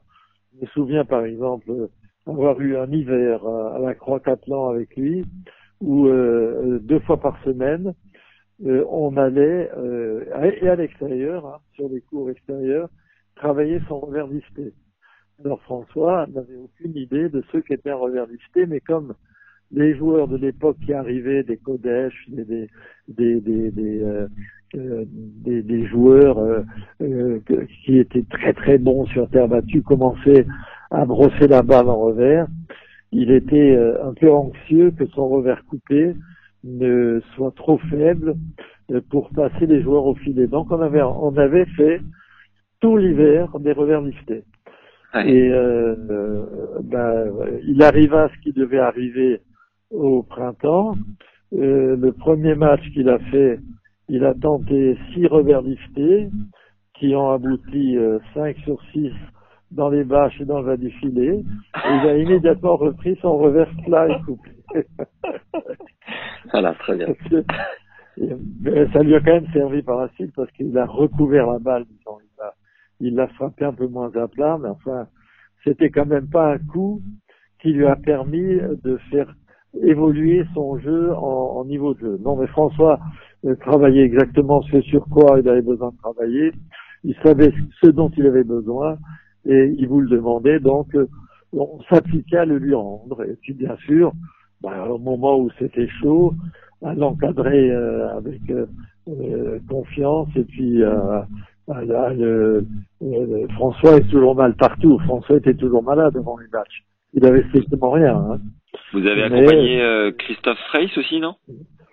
Christophe, oui, Alsacien, Christophe était un formidable bosseur, mais euh, très très bon joueur, hein, bon, bon joueur, euh, rentré dans les 100 meilleurs mondiaux, euh, euh, un peu un, un, Alsacien comme moi, hein, un garçon très travailleur, très opiniâtre, très très euh, très accrocheur, mais à, à, qui il manquait un peu de vitesse dans, dans son déplacement et un peu de coordination pour avoir des coups forts dans son jeu parce que il aurait eu ça, ça sont des dons, hein, vous, sont des choses que vous ne vous avez beau le travailler, vous ne l'attrapez pas facilement parce que si c'était le cas, tous les joueurs qui ont beaucoup d'opiniâtreté, de caractère et de volonté, ce seraient les premiers joueurs du monde. Hein. Mais euh, c'est pas aussi simple que ça. Hein. Vous avez beau vous attacher à quelque chose qui vous manque, ben, vous n'arrivez pas toujours à, à remplir le trou. C'est pas si facile. Voilà. Christophe Reis a coaché, euh, a entraîné Roger, je crois, à un moment donné. Hein. Christophe a fait partie des gens absolument qui, euh, qui se sont occupés de Roger en Suisse. Il est parti en Suisse euh, en étant avec Georges Denot pendant un temps. Il s'est occupé, et il a une belle carrière d'entraîneur aussi, Christophe. Hein. C'est un type, un type très sérieux que j'aime beaucoup, qui a, qui a une grande valeur humaine aussi. Est-ce que vous avez entraîné Daniel Comté aussi? Non, pas du tout. Euh, je n'ai pas entraîné ni Daniel Comté, ni Patrice Beus. Ça, c'était la génération d'avant. disons, quand je suis arrivé aux affaires de l'équipe de France, euh, de Patrice Beust, on était à la fin de sa carrière. Et d'ailleurs, j'en ai profité euh, pour le kidnapper, sentant qu'il euh, qu'il était en train de se poser des questions. Je l'ai kidnappé immédiatement pour qu'il s'occupe du tennis études de Nice que j'ai créé à l'époque pour quasiment recevoir Noah. Quoi. Pareil, euh, qu'est-ce que vous pensez avoir appris et transmis à Yannick Noah du coup? Euh, Yannick, euh, il a fait partie de cette génération. J'ai très peu entraîné Yannick hein, parce que il était au tennis études de, Nice avec Patrice Veust et donc c'est Veust qui en avait la charge. Et quand il est arrivé à Roland Garros, c'est Patrice Lajoer qui était déjà entraîneur d'équipe de France. Donc Yannick je le voyais euh, aux périodes de, de, de, Coupe Davis, etc., où, euh, où j'étais sur le cours euh, avec Agel, etc. Et lui, bah, il a fait partie de ces générations de laquelle j'exigeais euh, d'une manière systématique qu'ils fassent très attention à leurs études. Ils étaient au Parc Impérial à Nice, en les menaçant quasiment tous que s'ils ne passaient pas leur année scolaire normalement et assez brillamment, mais je serais exclu, exclu tennis études. Je vous raconte ça parce que c'est un intérêt par rapport à Yannick.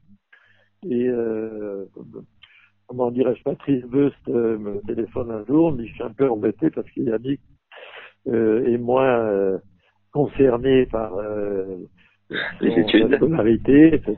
Et que je passe beaucoup de temps sur le cours. Je dis bon bah allez, tu le mets dans le train, tu me l'envoies à Paris. Et euh, j'ai mon Yannick, là j'ai passé un des meilleurs moments de ma vie. Euh, j'ai mon Yannick, moi, je lui dis, ben voilà, euh, entre autres, hein, une conversation quand même, je dis, ben voilà, le, problème, pourquoi je te fais le dire, tu ne travailles plus suffisamment à l'école, or tu sais que ben, quand on ne passe pas son année scolaire avec des notes suffisamment importantes, ben on risque l'exclusion du tennis études.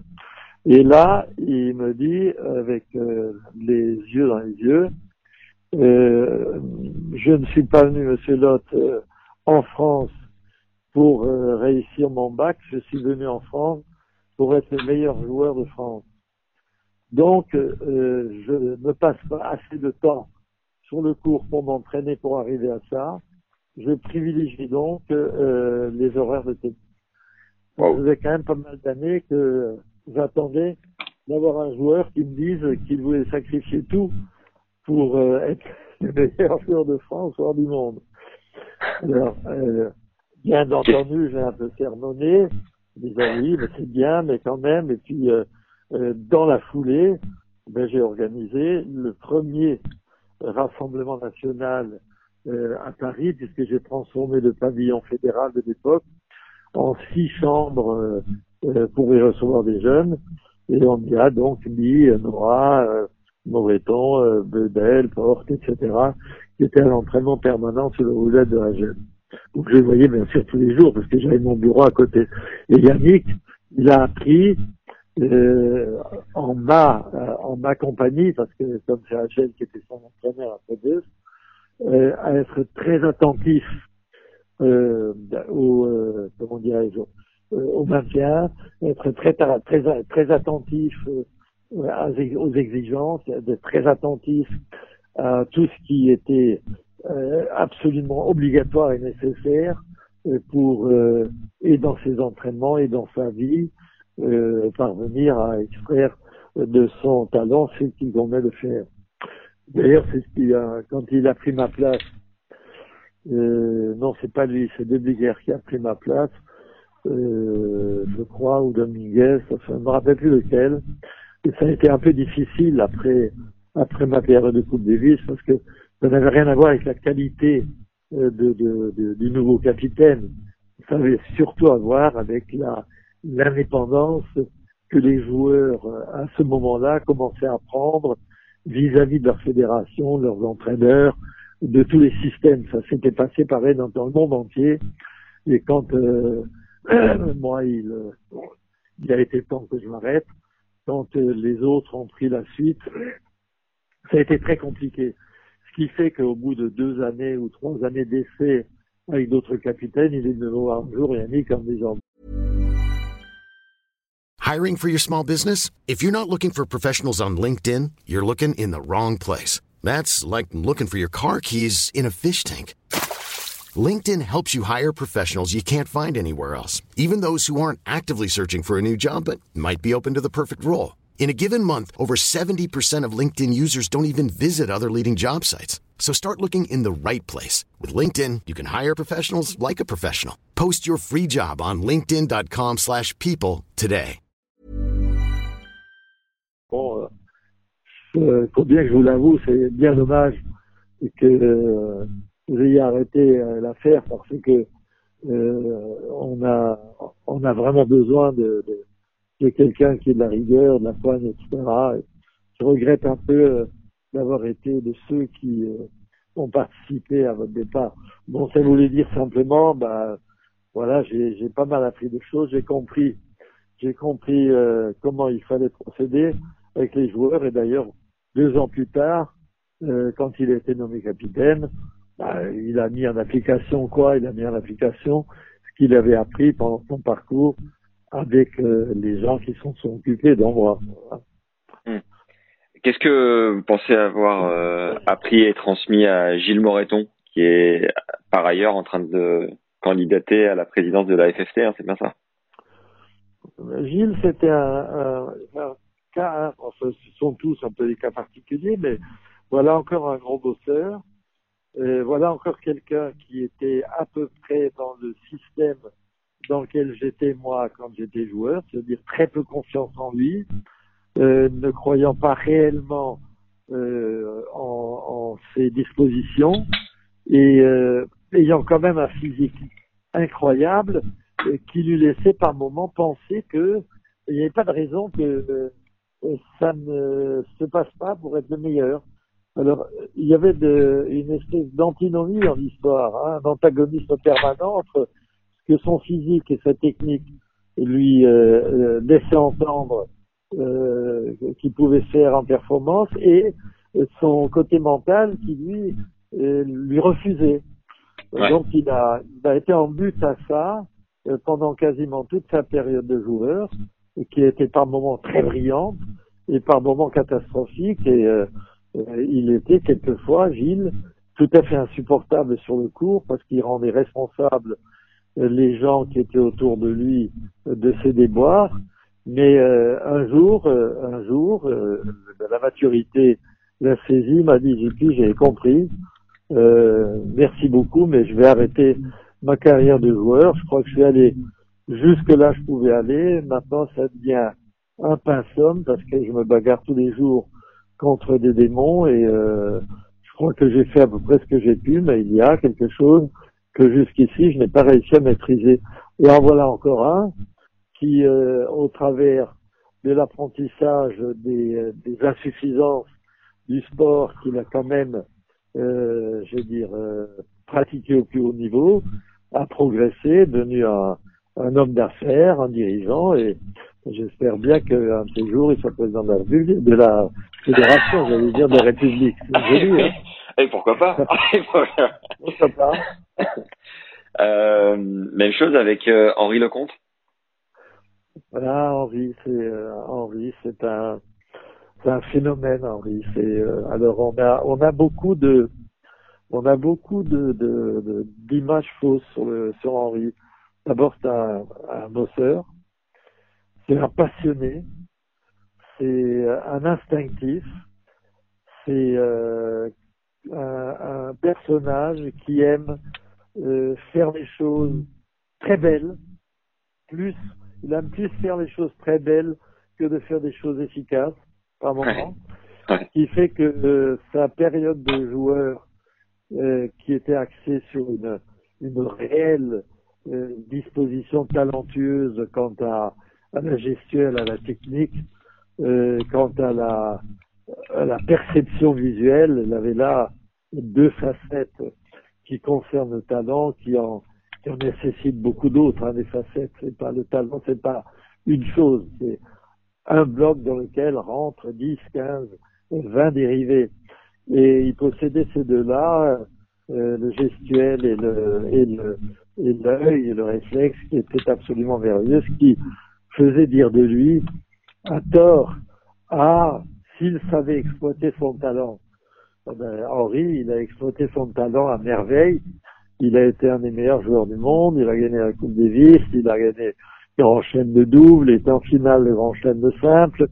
Euh, alors pourquoi pourquoi n'y est-il pas arrivé?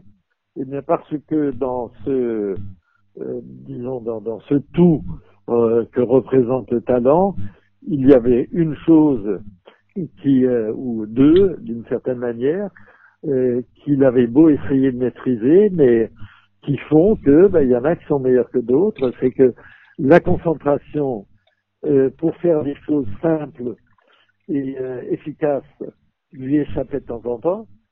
Alors il faisait des choses brillantes et inefficaces. Et euh, la concentration sur une chose efficace qui le barbait sur le cours, euh, c'était pas son truc. Hmm. Euh, euh, bien sûr qu'il a essayé, bien sûr qu'il a, il a fait des choses. Il a, il a par exemple pour pour travailler ça, il s'est tapé des heures d'entraînement avec Villas, l'autre lui faisant euh, des coups droits et des revers liftés qui rebondissaient à deux mètres au-dessus de son épaule pour venir prendre la balle assez tôt, la contrôler et la mettre dans le cours sans vouloir faire le point. Il l'a fait, il l'a fait, il l'a fait. Et un peu comme euh, l'histoire de Geoffrey, qui au bout de trois mois de boulot de, revers lifté euh, faisait le même revers plat ou coupé euh, sur le premier match, ben, euh, ces démons merveilleux le reprenaient pendant les matchs, ce qui fait que ben, il lui a manqué ça pour accomplir une carrière euh, de vainqueur de Grand Chelem, etc.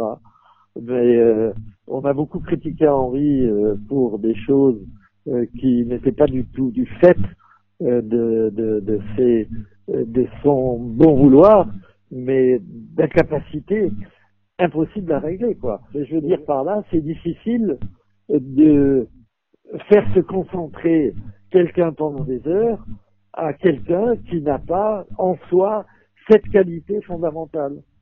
Hmm. C'est autrement. les types qui s'essayent, les types qui s'essayent pour battre euh, Usain Bolt, euh, pour faire les 9, les 9, 9 ou 100 mètres, il y en a quelques milliers pour le monde hein, qui bossent. Thierry Tuman euh, Thierry, c'était encore autre chose. Alors lui, Thierry, euh, également, gros bosseur, euh, qui, voilà, une chose bizarre qui s'est qui s'est passée dans sa son existence de joueur de tennis. J'ai eu j'ai eu assez de mal à comprendre pourquoi. J'ai compris, mais euh, voilà un joueur qui, quand il avait 11-12 ans, euh, passait son temps à monter au filet. Ouais. Voilà et qui un jour, euh, en voyant jouer Borg, s'est dit, ben voilà, c'est comme ça qu'il faut que je joue au tennis. Et euh, d'une certaine façon, il a copié le jeu de Borg, d'ailleurs, il le pratiquait assez brillamment, euh, avec pas mal de, de, de réussite. Mais contre sa nature. Il ne plus, il plus jamais monté au filet. Ouais. Il a, il a passé sa vie au fond du cours et comme il n'avait quand même pas la même puissance et euh, la même capacité à la fois d'accélération quand il le fallait euh, et peut-être de constance que son euh, homonyme suédois, ben, il est resté, euh, euh, je dirais presque accroché. Donc Thierry, il a, il, il s'est approprié par mimétisme un jeu qui n'était peut-être pas le sien d'une manière naturelle. Ouais. Alors, allez savoir si ça lui a fait manquer une partie plus euh, importante de sa carrière, quand même dixième joueur du monde, hein, Thierry aussi. Ouais. Euh, est-ce que, est-ce que le fait d'avoir décidé de se cantonner à fond de cours, d'attendre la faute de l'adversaire, de surprendre de temps en temps, un peu comme faisait Borg, Est-ce que ça lui a permis de devenir meilleur que ce qu'il imaginait en montant au filet? Ou est-ce que ça, ça l'aura bloqué un peu pour être encore meilleur? J'en sais rien, ça restera une énigme. Il euh, n'y a que lui qui peut y répondre, et peut-être même pas. Donc, eh ben, Thierry, on a, on a, on a fait des choses intéressantes. On a beaucoup bossé euh, sur euh, ce qu'il avait déjà ancré. C'est beaucoup de, de, de, de, de volonté, beaucoup de, de persistance. Euh, il revenait, il revenait au boulot aussi de manière systématique. Pas toujours, pas toujours facile pour lui changer quelque chose parce que il s'était construit son jeu dans sa tête et sa manière de jouer tactique dans sa tête. Ce n'est pas qu'il voulait pas en démordre, mais euh, c'est comme ça que ça devait fonctionner pour lui. C'est comme ça qu'il se sentait à l'aise. Voilà. Donc. Euh, Vous avez accompagné euh, Guy Forger aussi un petit peu? Oui, oui, bah oui. Je suis accompagné Guy, bien sûr. Ça fait partie de mes équipes de Coupe Davis. Euh, Santoro aussi. Forger, Santoro, tout ça, c'est des joueurs. Euh, bah, Guy, Guy, ça a été euh, quand même un peu le, le comment dirais-je, l'élève de Georges Degnaud, euh, avec lequel il a beaucoup travaillé. Guy est un joueur brillant, euh, euh, brillant dans le jeu, mais pas pas comme le comte, parce que lui, il était capable de thésauriser le, le, le point gagnant par efficacité, pas par euh, beauté du geste. Mais euh, il avait, il avait donc un jeu brillant, mais, comme dans tous les cas de figure, les jeux brillants, ben, ça fait faire des fautes. Hein. Et euh, euh, c'est pas qu'il les faisait exprès parce qu'il voulait faire le coup monstrueux qui allait se faire lever le stade, mais c'est que sa technique et sa manière de jouer euh, ne l'autorisaient pas souvent à faire autre chose. Donc, euh, ben, pour pratiquer ce type de jeu, il lui fallait acquérir plus de stabilité, plus de, de comment dirais-je, de, de, solidité au fond de cours, euh, en brossant un peu ses balles. C'est ce à quoi on s'était attelé euh, après avoir consulté Georges, après avec Agel, etc. Tout, tout, tout, euh, tout le boulot qui, qui devait être fait. Puis surtout, il fallait que, comme il était un peu une grande bringue, il fallait que physiquement il devienne irréprochable. Et euh, donc il a commencé à réellement bosser physiquement beaucoup. Et euh, bah, il est devenu le joueur qu'il est devenu dans les cinq meilleurs joueurs du monde. Euh, voilà, avec euh, sa capacité de réflexion, aussi un peu son son côté, comment dirais-je, plus unanime pour se lancer dans quelque chose à fond. C'est un peu son caractère, euh, Guy, de, de, de, partir dans quelque chose avec le pied au plancher pour essayer de, de casser la baraque.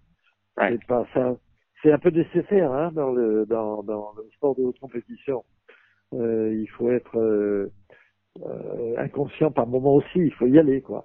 Et ça, ça lui, ça lui manquait un peu par euh, un trop plein de raisonnement. Voilà. Et Fabrice Santoro pour terminer? Les Fabrice, alors c'est un cas alors très très particulier dans ce sens qu'il a il a appris à jouer avec son père, qui était un excellent professeur de tennis, mais avec une raquette qui était ben, trop lourde. Donc il a appris à jouer des deux mains des deux côtés. Et euh, quand euh, le conseiller technique Hervé Clément que j'avais sur la côte d'Azur me l'a montré un jour, il dit voilà j'ai un petit extraordinaire mais je sais pas comment faire, il joue des deux mains des deux côtés, etc. Qu'est-ce qu'on fait? Euh, Et comme on avait déjà eu avec Georges de New York c'était une mauvaise expérience euh, tous les deux parce qu'on avait un petit peu massacré un joueur euh, en compensant des affaires. On n'était pas tout seul, hein, quelques autres enseignants avaient pris euh, la décision. Hervé Gauvin, qui est un formidable jeune joueur junior, meilleur junior de France, qui avait un revers à deux mains à l'époque. C'était, c'était presque, c'était presque impossible, quoi. il faut absolument que ce gamin, il apprenne à faire un revers à une main pour que ils deviennent euh, très très forts. Mhm. Et on l'a un peu obligé euh, à faire un revers à une main qu'il a, comme il était, comme il était euh, obéissant, il l'a fait pour nous faire plaisir et je pense qu'on lui a, on lui a, non, c'était pas sa nature, on lui a coupé un peu le très haut niveau parce que il n'a jamais pris confiance sur ce revers à une main et ça, ça l'a handicapé. Donc, euh, quand j'ai vu ce petit taureau quelques années plus tard, j'ai dit surtout n'y touche pas. Laisse-lui faire ses coups des deux côtés, on verra bien comment ça va évoluer quand il va avoir euh, 12-13 ans. Euh, si s'il veut changer, à ce moment-là, lui, on va on va suivre un peu, et s'il veut pas changer, on va pas l'obliger. Donc euh, Fabrice, il a il a fait son petit bonhomme de chemin entre euh, son parcours sur la Côte d'Azur avec son papa qui suivait très bien. Ensuite, il a, intégré les centres et puis il a, il a intelligemment profité de cette manière de jouer en développant un sens tactique important, euh, un sens de l'observation des coups faibles de l'adversaire important. Et un jour, un jour, je me suis dit quand même, il lui manque un coup fort à ce jeune joueur. J'ai décidé de l'emmener euh, pendant huit jours. J'avais contacté euh, Jean Mayer qui qui venait de nous battre en Coupe Davis là, avec euh, McEnroe. Ouais. Écoute Jean, euh, j'ai un gamin là qui a 15-16 ans qui joue comme toi, il joue des deux mains des deux côtés, mais je me sens pas suffisamment qualifié pour vraiment intervenir sur son jeu. Est-ce que tu veux bien? Et Jean avait un un cours de tennis dans sa propriété dans le New Jersey. Ouais. Et donc on est allé, on est allé là-bas, on jouait de chambre d'hôtel dans un petit hôtel à côté, et euh, on a travaillé pendant huit jours avec Jean Mayer, qui a été euh, formidable. Euh, il n'a pas changé du tout le jeu de Fabrice non plus. Il lui a laissé, il lui a simplement fait comprendre que son coup droit, qui à l'époque ben, finalement, je me rappelle pas si Fabrice est droitier ou gaucher, j'en sais rien. Je me rappelle droitier. Droitier. Euh, il est droitier, j'en suis plus sûr, je me rappelle pas. En tous les cas, la raison pour laquelle je dis ça, c'est que il ne faisait que des coups droits coupés à droite. Ouais. Sur le côté, sur le côté coup droit du droitier. Et euh, ces coups droits coupés, euh, ça ne plaisait pas énormément parce que c'était des coups de d'attente, de renvoi, il y avait quelques amortis formidables. Et Jean était de l'avis de dire, bah, il faut que tu fasses de ce coup-là un coup fort, quoi. Il faut arrêter de ne faire que des coups de défense. Et euh, la chose sur laquelle on a pu se travailler chez lui, c'était donc son service. Il a, il lui a fait comprendre mieux que nous qu'il avait un bon service, parce que Fabrice était persuadé qu'il servait mal, ce qui n'était pas vrai. Il servait bien, mais il fallait simplement l'exploiter différemment. Il voulait faire des aces alors qu'il n'avait ni la carrure ni le physique pour, euh, et qu'il avait par contre la possibilité d'une grande précision, ce qui est largement suffisant pour qu'on puisse dire de vous que vous avez un bon service. Donc euh, voilà, avec Jean, il a, il a acquis cette notion-là, plus ce coup droit, il commençait à frapper en recouvrant, et ensuite, ben, ensuite il est passé, il a, travaillé avec Dominguez, il a travaillé avec différents entraîneurs, et il a fait la carrière qu'il a faite, et très intelligente. Voilà. Et ce jeune euh, que, qui, hélas, a été un petit peu sacrifié, euh, à, ce jeune là qui a hélas été un petit peu sacrifié à cause de du passage du revers à deux mains à une main. Est-ce que c'est quelque chose euh, que vous regrettez en tant que, évidemment vous le regrettez, mais est-ce que c'est quelque chose parfois qui ressort en vous disant zut, ce jeune on l'a un peu, on l'a un peu mis sur le grill? Est-ce que c'est quelque chose, enfin c'est dur de vivre avec ce genre de de frustration ou comment comment comment on vit ça euh, des années après? Ben vous, vous, le vivez d'une certaine manière quand vous vous rendez compte au bout d'un temps que il était beaucoup plus confiant sur le coup qu'il avait auparavant et que il ne serait probablement jamais assez confiant sur le coup comme essayé de lui greffer euh, que ce qu'il aurait eu comme possibilité d'exploiter, ben ça, ça vous embête. Hein. On en a parlé avec lui. On ne sait pas je me suis pas privé de, de, d'en parler, de lui dire, ben, je regrette qu'on ait, euh, qu'on ait fait ça avec Georges et Alfred Estrabo, qu'on soit, qu'on soit mis d'accord pour te filer sur le verre à une main, c'était une erreur. Il dit, oui, bah oui, effectivement, ça fait perdre confiance. Mais, disons que, évidemment, c'est, c'est une erreur euh, qui, euh, qui est regrettable. Par contre, sur les dizaines et les dizaines de joueurs que vous avez euh, dû à l'entraînement que vous avez essayé de faire progresser, ça vous donne quand même, ça fait partie des expériences du médecin qui rate un peu une opération. Ouais. Plus, plus il en fait, plus il a une bonne main, un bon œil et il va en réussir. Mm. Donc, euh, ça nous aura au moins permis, euh, malheureusement pour Hervé, euh, à ne pas en sacrifier d'autres. Mm. C'est pas mal, hein. Donc, C'est déjà pas mal. Pour terminer sur le volet euh, entraîneur, quel est le conseil numéro un que vous avez réussi à capter euh, dans votre carrière d'entraîneur euh, Selon vous, quel a été le meilleur conseil d'un entraîneur voilà, que, que vous avez réussi à saisir à la volée quelque part au, au fil d'une discussion ou d'un échange? Je vais vous faire, je vais vous faire rigoler parce qu'après les conseils, il n'y a pas de meilleurs conseils. Mais je vais vous, je vais vous donner, une, faire une anecdote. Je vais en Australie avec l'équipe de France. J'étais euh, encore assez jeune entraîneur de grande équipe. hein. Ouais. Et euh, nous étions tous les entraîneurs du monde hein, en admiration devant un entraîneur euh, du nom de Harry Hopman, qui était le sorcier australien qui avait euh, été l'entraîneur de Rhodes, Rosewall, Fraser, Lever, Emerson, enfin euh, Ouais. une dizaine de mecs qui tous avaient gagné les grands chelems. Alors, quand vous avez un type de cet acabit en face de vous, euh, qu'est-ce que vous avez envie de faire? C'est de, de voir, d'apprendre. Euh, La Rolls-Royce de l'époque. ah oui, c'est- plus que ça. Donc je vais le voir euh, à Melbourne, entraîner ses joueurs. Euh, Ben, vous apprenez pas grand-chose parce que quand les joueurs sont à l'entraînement avant euh, les, les compétitions, bah, ce sont des ajustements. Hein. C'est, il faisait beaucoup de, de, de, de qu'on connaissait aussi déjà. Euh, donc euh, les conseils qu'il donnait n'étaient pas des conseils qui m'amenaient à, à, à me dire c'est le plus grand entraîneur du monde. Mm. Je me doutais bien que c'était le boulot qu'il faisait avant euh, les tournois, les tournois pour la période de travail. Un jour, à Brisbane, je vais le voir. Mon anglais s'était un peu amélioré. Et je vais le voir et je lui dis, I'm sorry, Mr. Hoffman. Could you tell me what your secrets are? Ah Alors, oui, euh, je l'ai entendu, je l'ai euh, déjà entendu, ouais, en effet. et, et il me répond, me regardant droit dans les yeux, il me dit, The secret, my boy, tell to your player, hit the ball as hard as possible on the line.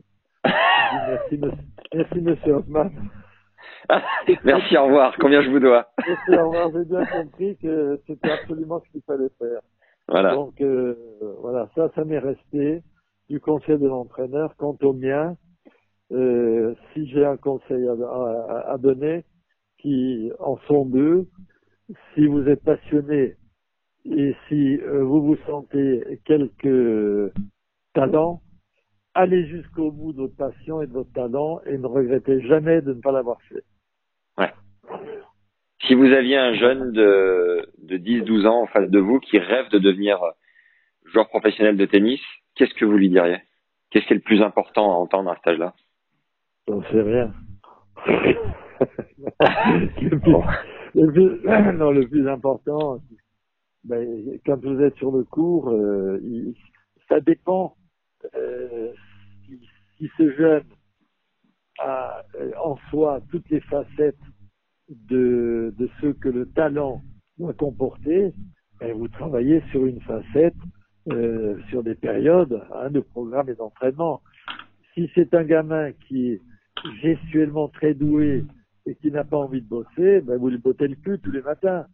Euh, si c'est, vous voyez, c'est pas un conseil absolu, c'est quand même selon l'individu et euh, la manière dont il se présente avec ce qu'il a en lui et ce qu'il n'a pas en lui. Ouais.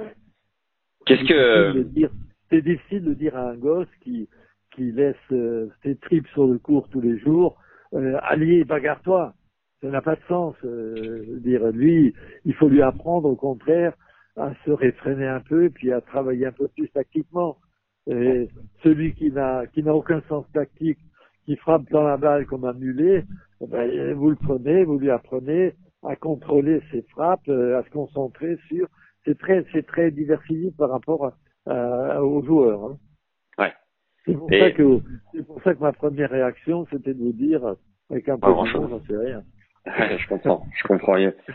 Euh, vous qui êtes un, un adepte de la méthode euh, où on travaille, où on se voilà, on se dépasse, on se lève tôt, on multiplie les heures sur le terrain. Quel regard vous portez sur un sur un Benoît Père euh, qui est pas forcément un acharné de l'entraînement et autre euh, Nick Kyrgios euh, qui pareil sont deux talents extraordinaires mais qui sont un peu les exceptions à la règle finalement de voilà c'est des exceptions ouais. Écoutez, euh, je vais vous dire deux choses à ce propos. Un, je ne sais pas exactement ce que l'un et l'autre fabriquent euh, pour ce qui concerne leurs entraînements. J'en sais rien. Je ne sais pas s'ils font une heure par jour, cinq heures par jour. Et à partir de là, il y a des, il y a des rumeurs euh, qui, euh, qui courent. Il y a Benoît qui dit, bah, je préfère aller danser un peu dans la boîte de nuit la semaine prochaine plutôt que de continuer à me casser les couilles sur le cours. Ça, c'est des choses qu'on entend dire. Cela dit, je ne suis pas ni avec lui, ni avec Kyrgios sur le cours. Alors, ce que j'en dirais, c'est que ce que je vois quand je les vois jouer, je veux dire, c'est dommage, c'est dommage pour l'un et l'autre, puisque vous avez situé les deux cas, euh, qu'ils ne fassent pas le maximum de ce qu'il conviendrait de faire euh, pour aller au bout de leur talent. Ça, c'est une chose que je n'accepte pas. Qu'un joueur ait des insuffisances, qu'il travaille, qu'il n'y arrive pas, qu'un joueur ait des faiblesses euh, dans son dans son euh, regard par rapport à ce que représente l'adversaire, etc. Tout ça, je peux pardonner. Ce que je peux pas pardonner, c'est de massacrer euh, un talent en n'allant pas au bout de ce qu'il peut vous offrir. Hmm. Alors, si c'est quelque chose qui s'applique à ces deux joueurs, ben, je leur dirais avec le plus grand plaisir, prenez ce conseil-là euh, en disons sérieusement euh, pour vous parce que vous le regretterez un jour. Si ça ne s'applique pas à eux parce qu'ils font ce qu'il faut, en dehors de leur euh, truc, je n'aurais plus qu'à dire une seule chose. Ben, sur le terrain, vous vous faites ce que vous avez envie de faire. Euh, si ça plaît au public, tant mieux pour lui. Si ça plaît pas au public, tant pis pour lui. Et si ça vous plaît à vous, ben, euh, faites au lieu, faites ce que vous voulez. Au lieu, au lieu de gagner un match contre un Silic euh, qui aurait pu vous amener euh, 15e joueur du monde, vous le perdez parce que vous massacrez le premier set sans jouer, euh, ou autre, ben, c'est une manière de voir, mais je, je, je, me prononcerai sur ces joueurs-là que si je les avais, l'un ou l'autre, ou les deux ensemble, pendant trois mois sur le cours tous les jours. Et hmm. là, je vous dirais, je vous dirais non, ces types-là ne bossent pas, où oui, ces types bossent, mais ils ont des incapacités de concentration, de volonté de ceci, qu'on ne peut pas dépasser. Euh, c'est ce que je vous ai à propos de certains joueurs de l'équipe de France. Est-ce que vous auriez des anecdotes vécues avec euh, Roger, Rafa et Joko euh, qui permettraient de nous les, de les rendre un peu plus humains à nos yeux?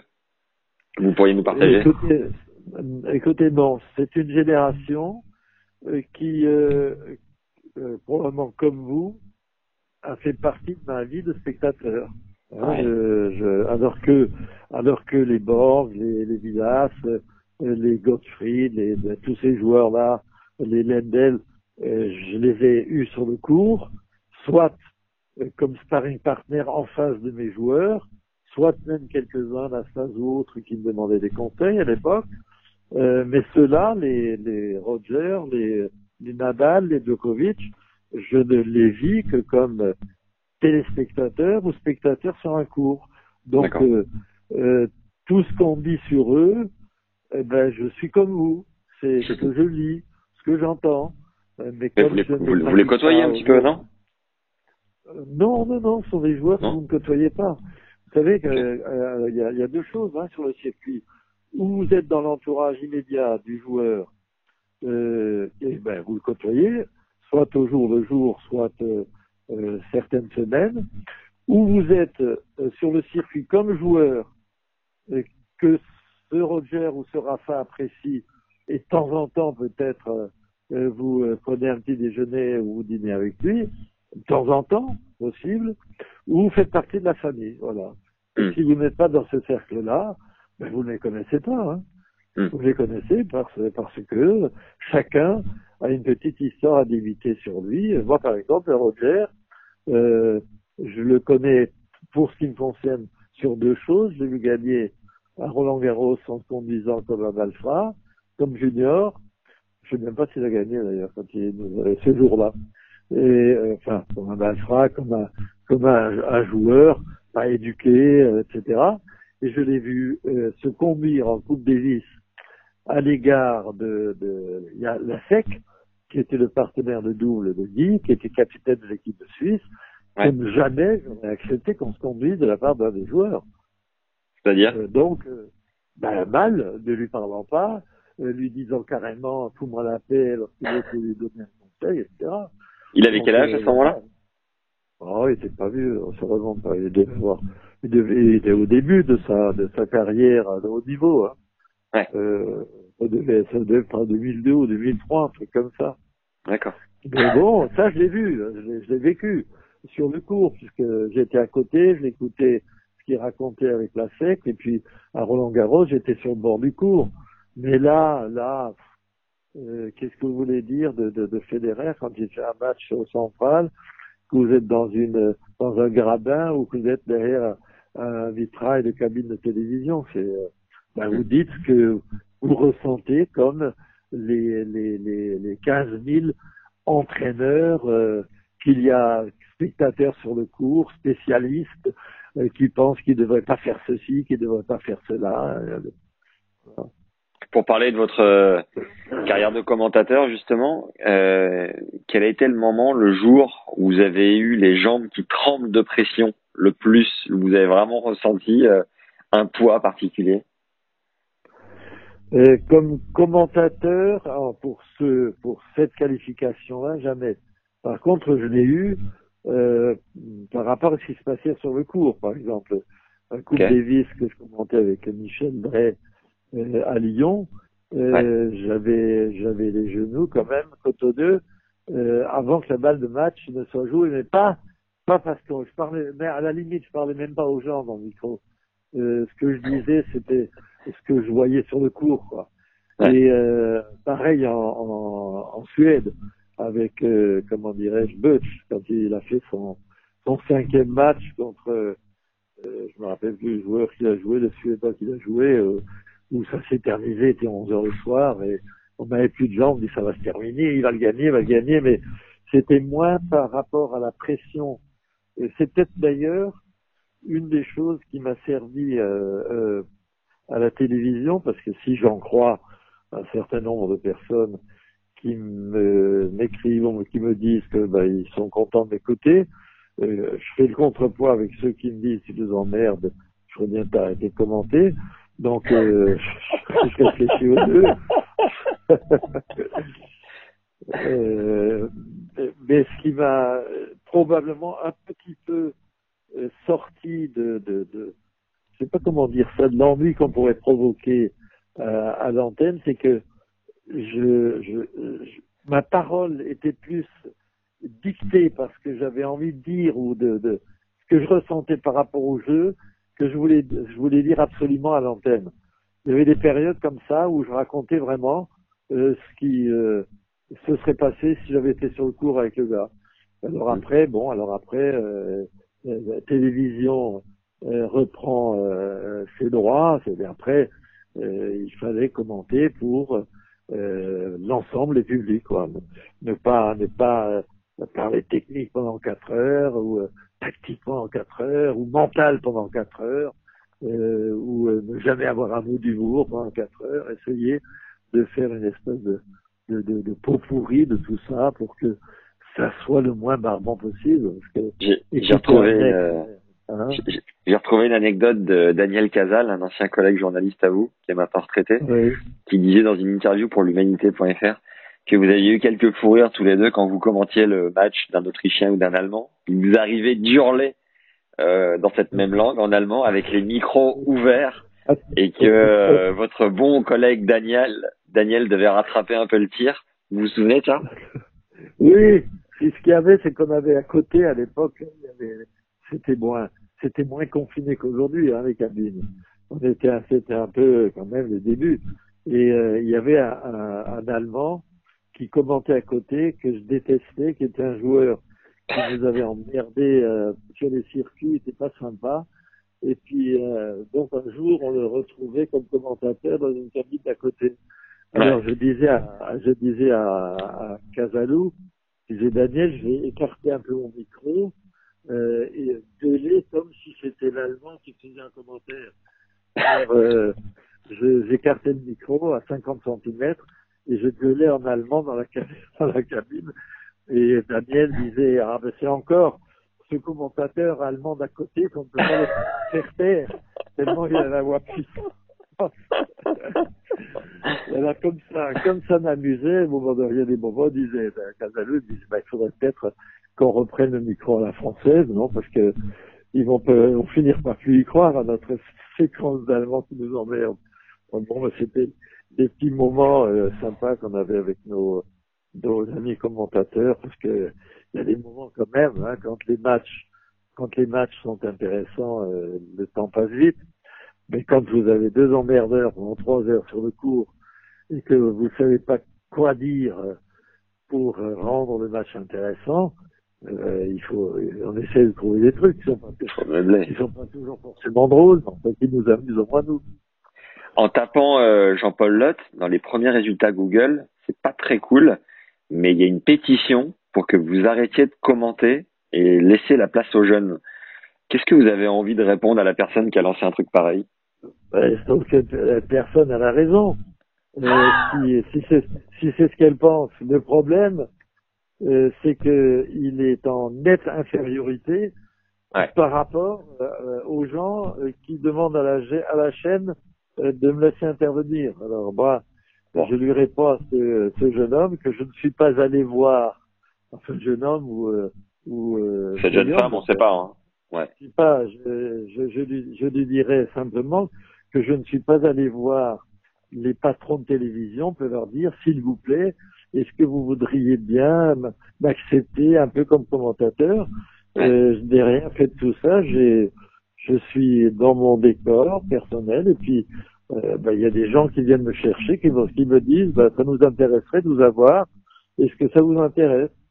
Eh ben oui, ça m'intéresse parce que euh, vous pouvez répondre à ce monsieur ou cette dame.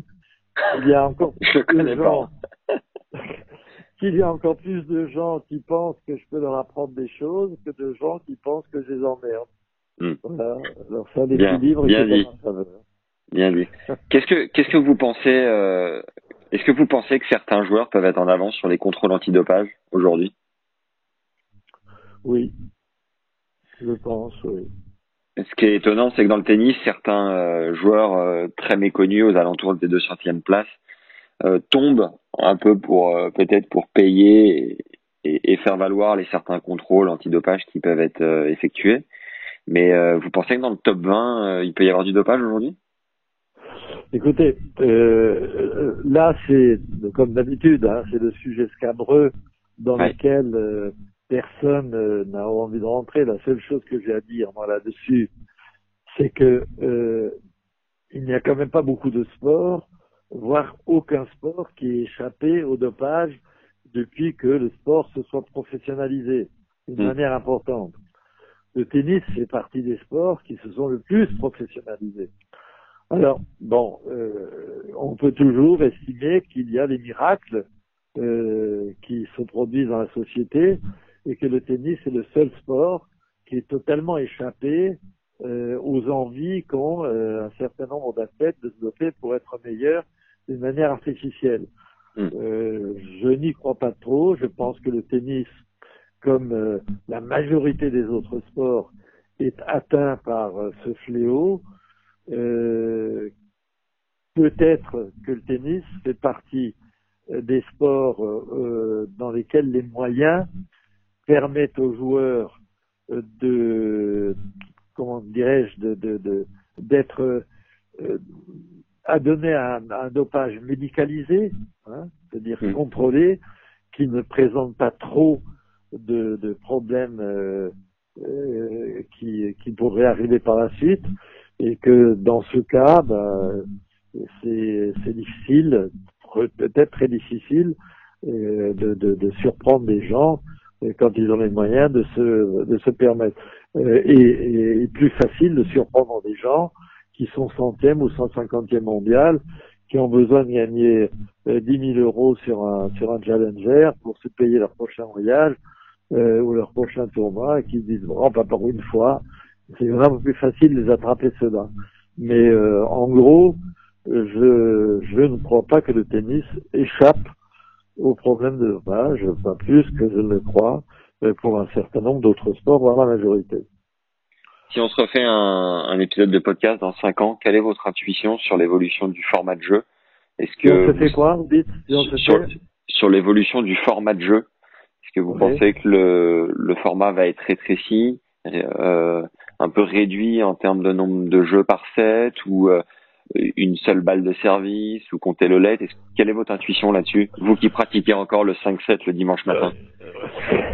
je, je regretterais beaucoup, je regretterais beaucoup pour les autres qui n'aient pas ce plaisir-là parce que même, même euh, moi qui ne joue plus qu'en double en, en 3, 4 ou 5-7, je trouve ça tellement agréable de pouvoir, quand vous êtes mené euh, de 7 à rien, euh, se dire, bah tiens, au cinquième set, tu vas voir ce que je vais te mettre dans les gencives. Euh, tie-break vous mettez, vous, vous, mettez le tie-break au cinquième pour vos parties ou pas dans le, Oui, dans le tie-break, ça, ça me va, le tie-break. Parce que le tie-break a un côté euh, ludique et qui est, qui est très, très demandeur de qualité mentale. Hmm. Et euh, ça, ça me plaît assez. Euh, pour avoir vécu précédemment des affres en tant que jeune joueur, aujourd'hui, je les aime bien, ces petits moments-là.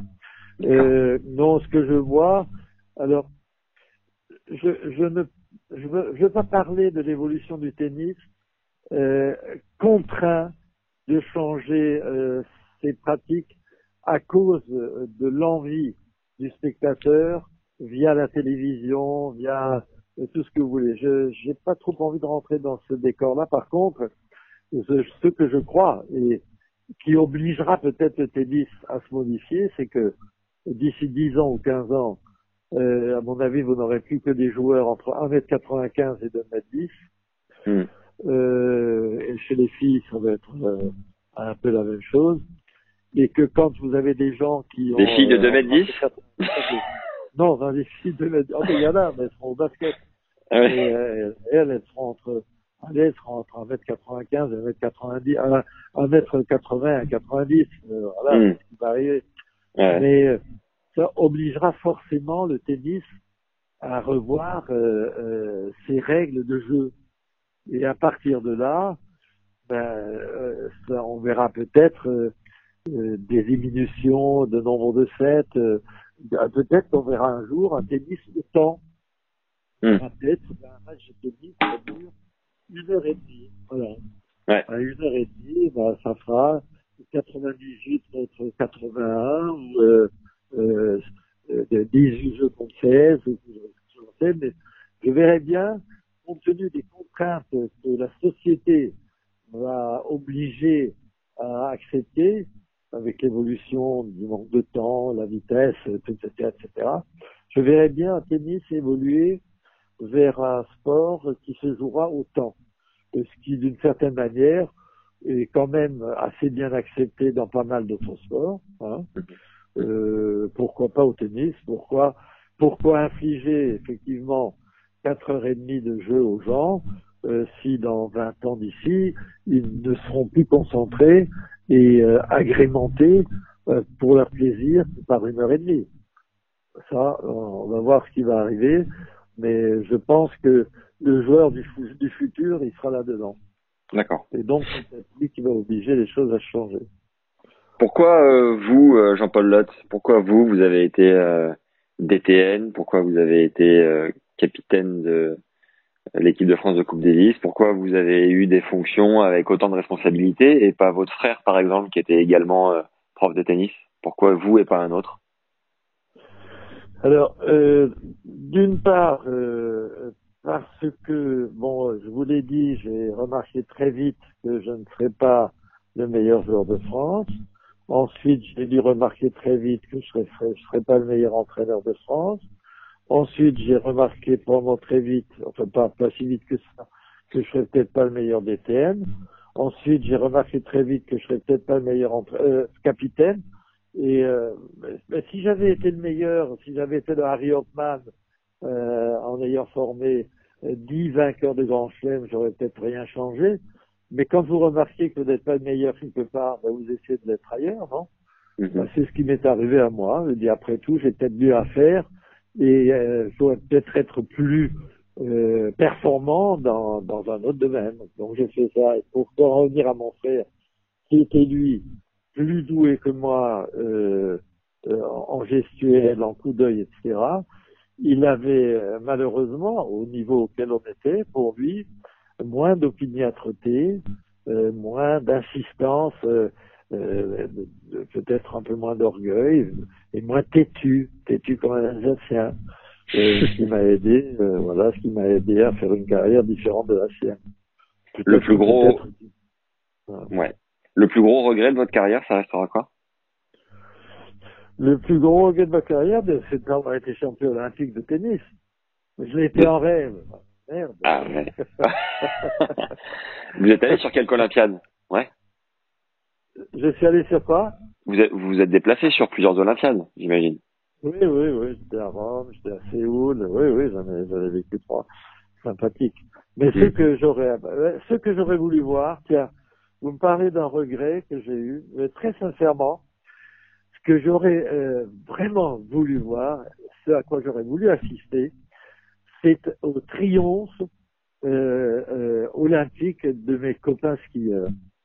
Ok. Les, les, les médailles d'or de Kili, les Ouais. euh, médailles de descente euh, euh, de, de, de mon ami Lacroix, les, les résultats et les médailles de, de Perilla.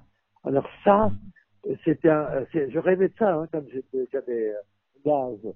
Et je trouvais que ces trucs-là étaient monstrueux. Et euh, mon regret, c'est de ne pas les avoir vus gagner. Alors aujourd'hui, aujourd'hui, j'en profite en, en buvant du bon coup avec eux. Euh, votre, euh, au contraire, là, votre plus grande euh, fierté relative à votre carrière sportive? Ma plus grande fierté, franchement, euh, je ne peux pas vous répondre. J'ai pas de fierté à ça. Je suis content, heureux euh, de ma, carrière dans l'ensemble, euh, même même sportive, parce que j'ai au moins eu la lucidité euh, de me dire à temps que je ne serai jamais un très grand joueur. Donc, euh, j'ai pas de regret particulier. Peut-être le seul que j'ai, c'est d'avoir très longtemps été confiné dans un endroit où il n'y avait pas de pas d'adversaire, pas de partenaire, euh, d'avoir pas pu m'entraîner selon les règles de l'art. Mais enfin bon, si on peut appeler ça un regret. Et puis, si, allez, un, un regret qui est de taille tout de même, Ouais. c'est qu'étant totalement fou, passionné, euh, euh, totalement absorbé par euh, le, métier, les métiers que je faisais, c'est de ne pas m'être occupé suffisamment de mes propres enfants. Ah ouais. Ça, j'aurais voulu. Aujourd'hui, je veux dire, si j'avais eu euh, le courage de leur accorder plus de temps, parce que et je parle bien de courage, parce que il faut avoir le courage de sortir de ses passions, de ses, de ses idées fixes, etc., pour s'occuper euh, de ses enfants. Ben, je, je serais, je serais un peu plus content aujourd'hui, voilà. Il y a bien une, euh, il y a bien un accomplissement euh, qui vous rend, euh, qui vous rend assez fier quand même relatif. euh, vous l'avez, vous l'avez Ah pas cité. Relatif à non, votre carrière. l'accomplissement, non, mais l'accomplissement, c'est que quand euh, actuellement là, je regarde derrière moi, je, je me dis que l'ensemble des choses que j'ai faites, je les ai faites parce que j'avais envie de les faire, parce que j'avais dans la tête de vouloir le réussir, et que euh, toutes les choses que j'ai proposées faites, je les ai proposées faites avec euh, un sens des valeurs qui étaient les miennes, le plus d'honnêteté possible, le plus de justice possible euh, et le plus d'engagement possible. Voilà. Et quand je regarde ça, je dis après tout, j'ai assez bien répondu à ces critères. Donc, allez, je peux aller boire un verre de champagne en vous souhaitant bonne chance pour écrire tout ce fratras là. ah, le l'avantage c'est que ça restera de l'audio, donc il n'y aura pas besoin de le retranscrire à l'écrit. on a on a on a presque fini. Euh, comment est-ce que j'ai vu que vous faisiez un peu de sport là? Quelle est votre routine euh, pendant le confinement pour rester fit et en forme? Euh, ben, Ma routine, elle est relativement simple. Elle, euh, elle, elle est confinée à trois ou quatre heures de lecture la nuit parce que ah, quand même. jamais beaucoup dormi. N'ai jamais beaucoup dormi. Or, comme j'ai beaucoup de temps dans la journée, au cas où j'aurais sommeil, ben, euh, j'en profite. La nuit, j'ai toujours beaucoup lu la nuit. Ça fait partie de, partie de mon existence euh, de travailleur. Voilà. D'accord. Euh, là aujourd'hui, ben, ça fait un mois que ça dure.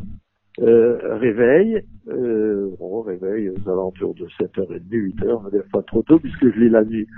Alors la première chose que je fais, mais sans mentir, hein, j'ouvre les deux fenêtres. Pas de mensonge entre nous, Jean-Paul. Euh, pas de mensonge. D'ailleurs, je ne vous ai pas raconté ce crack pour l'instant. Bon, bah, ça va. Euh, je, sais le faire, mais je n'en ai pas profité. J'ouvre la fenêtre, j'ai une partie de, de jardin devant, et je fais sans pompe. Ah, sans ah, pompe. Oui, mais sur la fenêtre, hein, c'est un plan ah, oui, oui. C'est-à-dire que, j'ai les bras à hauteur de buste, et là, je fais cette petite échauffement.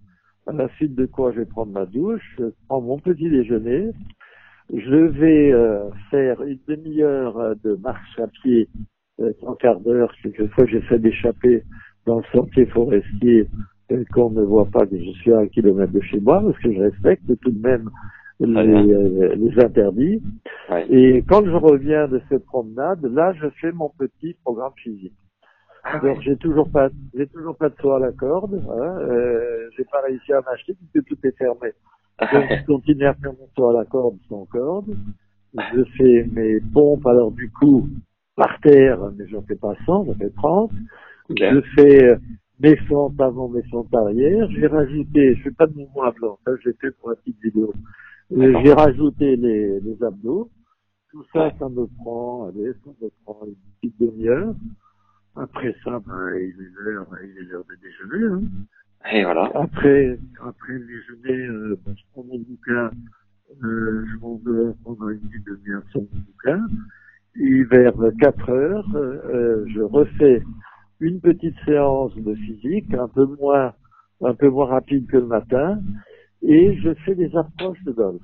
Voilà, je fais une oh. cinquantaine d'approches. J'ai, j'ai 20 mètres de, de pelouse, ouais. euh, et tout, avec tout ce que vous voulez. Je fais des approches de golf pendant une heure. Mais vous avez jamais dû être aussi affûté que pendant le confinement Ah si, parce que quand quand je suis hors confinement, c'est moins réglé, mais je fais des je fais des entraînements qui sont un petit peu plus plus euh, plus ardus parce que j'ai le matériel. Hein. J'ai la salle de gym, je fais je fais des haltères, je fais d'autres choses. Bon, mais je suis en bonne forme, ça va. Maintenant, il y a ma femme qui est venue m'appeler qui m'a dit qu'il est l'heure de déjeuner. Alors maintenant, ah. cher Maxime, question ou pas question, je vous dis merde et je m'en vais. j'adore, j'adore. Bon, je vous souhaite un bon appétit, mais euh, sachez une chose, c'est que j'ai. Euh... Je viens d'arriver à Paris. Ah oui. Et euh, oui, oui, parce que j'ai un, j'ai une urgence médicale, mais pas de coronavirus. Pas de... Oh là. Tout va bien. Donc, c'est pas grave. Pas oui, grave. non, non, non, non, non, il faut que je fasse simplement voir. C'est un un petit carcinome qu'il faut traiter rapidement. Sur... C'est pas de problème. Est-ce que vous voulez qu'on se rappelle plus tard? Euh, si on a, si on a, on en a pas pour plus d'un quart d'heure, c'est bon, on peut le faire. Sinon après, ça va être compliqué. Ah ouais, ça devrait, ça devrait tenir, ouais, ça devrait être bon. Allez, alors allons-y. Allez, c'est parti. Je regarde si ça enregistre bien. Ouais, c'est bon, impeccable. Alors, c'est quelques questions de fin pour terminer l'interview et élargir un peu le spectre du tennis pour mieux vous connaître en tant qu'homme. Quelle est votre définition de la richesse, euh, Jean-Paul? La définition de la richesse, c'est d'avoir beaucoup de liberté, de quoi se nourrir tous les jours et de pouvoir faire à peu près euh, des choses qu'on a vraiment besoin de faire. Voilà, ça me, ça me suffit pour être heureux. Très bien. Si vous n'aviez pas été euh, dans le tennis, qu'est-ce que vous auriez fait? Si je n'avais pas été dans le tennis, j'aurais beaucoup aimé être avocat, sauf que euh, ma période d'études a été euh, restreinte par obligation et que je n'ai donc pas pu m'y adonner, mais euh, j'aurais adoré. J'aurais beaucoup aimé être avocat. Et si ça n'avait pas pu se faire, deuxième choix, j'aurais été sûrement antiquaire. Ah oui. Qu'est-ce qui, vous rend heureux à la fin de la journée? Ce qui me rend heureux à la fin de la journée, euh, parce que quelquefois on se rend compte qu'on n'est pas forcément heureux, c'est d'avoir accompli euh, ce que euh, la vie vous oblige à faire sans trop de, mal. Euh, c'est-à-dire que de faire quelques efforts pour faire ce qu'on n'a pas envie de faire. Ensuite, de répondre d'une manière constante et juste aux problèmes qui se posent. Et puis, de finir ma journée en ayant eu des activités, bon, là, je n'ai plus beaucoup d'activités professionnelles, mais quand j'en avais, j'étais très content. J'avais à ce moment-là très peu de temps pour avoir des activités autres que j'adore, beaucoup de lectures, euh, essayer de savoir ce qui se passe dans le monde, m'informer. Et puis quand j'ai quand j'ai réalisé tout ça, eh que je me couche et que dans ma tête euh, ne tourne pas mille problèmes auxquels enfin, auxquels je n'ai pas répondu, ou euh, des sujets qui me turlupinent parce que je les ai pas bien traités. Quand je me couche avec euh, cette sérénité-là, ben, je suis content. Ben, voilà, je me couche pour lire, pour pour dormir, pour toutes choses intéressantes pour la vie. Mais voilà, je, je, suis mécontent. Je suis mécontent quand je n'ai pas fait ce qu'il fallait faire. Ou quand j'ai failli à un devoir euh, qui nécessite des valeurs. Voilà, non pas de valeurs. Ça, ça m'est arrivé quelquefois ça, je suis pas content. Concrètement, comment est-ce que vous essayez d'être une meilleure personne? Comment j'essaie d'être une meilleure personne euh, Ne pas être de trop mauvaise foi dans certaines discussions. Euh, pour forcément avoir raison, ça arrive encore de temps en temps au début, on croit avoir raison et au fur et à mesure qu'on discute, on se rend compte que bah, si on veut continuer à avoir raison, il faut être de mauvaise foi. Donc ça, euh, il faut l'éliminer. Ensuite, euh, j'évite maintenant euh, de plus en plus d'en vouloir aux gens pendant un certain temps, les gens qui m'ont agacé, qui m'ont qui m'ont un peu peiné ou autre dans, dans le temps, je, je, leur faisais facilement la gueule pendant quelques jours, voire quelques mois, voire définitivement, ouais. selon l'importance l'importance de ce que je considérais être une erreur ou une faute de la part d'autrui. Aujourd'hui, j'ai beaucoup plus de recul et je m'améliore, je prends de jour en jour en cela. Et puis, je porte sur autrui un regard pas moins critique, mais mais disons plus plus ouvert euh, au pardon, plus ouvert à l'acceptation des d'avis qui ne me conviennent pas. Voilà. Et en cela, je m'améliore un peu tous les jours, je, je crois, très, très sincèrement. Et puis je fais surtout attention à ne pas sombrer dans une décrépitude physique. Pour l'instant, en moral, ça va mais euh, je veille beaucoup à ne pas euh, tomber là-dedans parce que ma vie a quand même été une vie de pratique sportive en particulier, hein, en général. Ouais. De quelle manière vous, vous fixez des objectifs chaque année? Alors mes objectifs, euh, ben, ils sont pour être pour être un peu lucide quand on arrive à, à dans mes décennies, hein, il faut se fixer des objectifs à relativement court terme, parce que je suis quand même un peu un miraculé hein, pour ce qui me concerne. J'ai été opéré il y a 30 ans d'un cancer euh, qui m'a valu la, euh, qu'on me coupe totalement l'estomac. J'ai plus l'estomac, je n'ai plus de rate non plus, donc euh, oui. c'était c'était du très sérieux. Euh, je survis fort bien depuis 30 ans, donc j'ai un peu plus de recul devant les choses bénignes de la vie. Et quand je me fixe des objectifs, c'est un relatif court terme, disons c'est à trois mois. Et quand, euh, ben, quand je l'ai atteint, ben, je suis content. Quand je l'ai pas atteint, ça n'est pas non plus un drame. Et puis, je me refixe des objectifs autres. Quelquefois, ça peut être des vacances, quelquefois, ça peut être euh, un sujet à traiter, quelquefois un article à écrire, quelquefois euh, essayer de compléter des chapitres de livres qu'on me réclame depuis des années que je ne rendrai jamais, que je ne terminerai jamais. Mais voilà, euh, il y a plein, plein de sujets comme ça divers qui peuvent être euh, intéressants à relativement court terme et que j'essaie d'atteindre. Quand je les atteins pas, c'est pas vraiment un problème. Ça veut dire que vous avez un, un estomac artificiel aujourd'hui? Non, j'ai pas d'estomac artificiel, j'ai pas d'estomac du tout. J'ai eu la chance de rencontrer d'abord, d'abord, la chance d'avoir comme médecin le docteur Cousteau de la fameuse famille qui euh, me demandant un jour, me voyant me tordre de douleur, qui me dit qu'est-ce que tu as, tu as mal? Je dis voilà, ça fait des mois que je mets à l'estomac, qui a pris la décision immédiate de m'emmener chez un gastro-entérologue pour me faire faire des trucs avec des, tuyaux.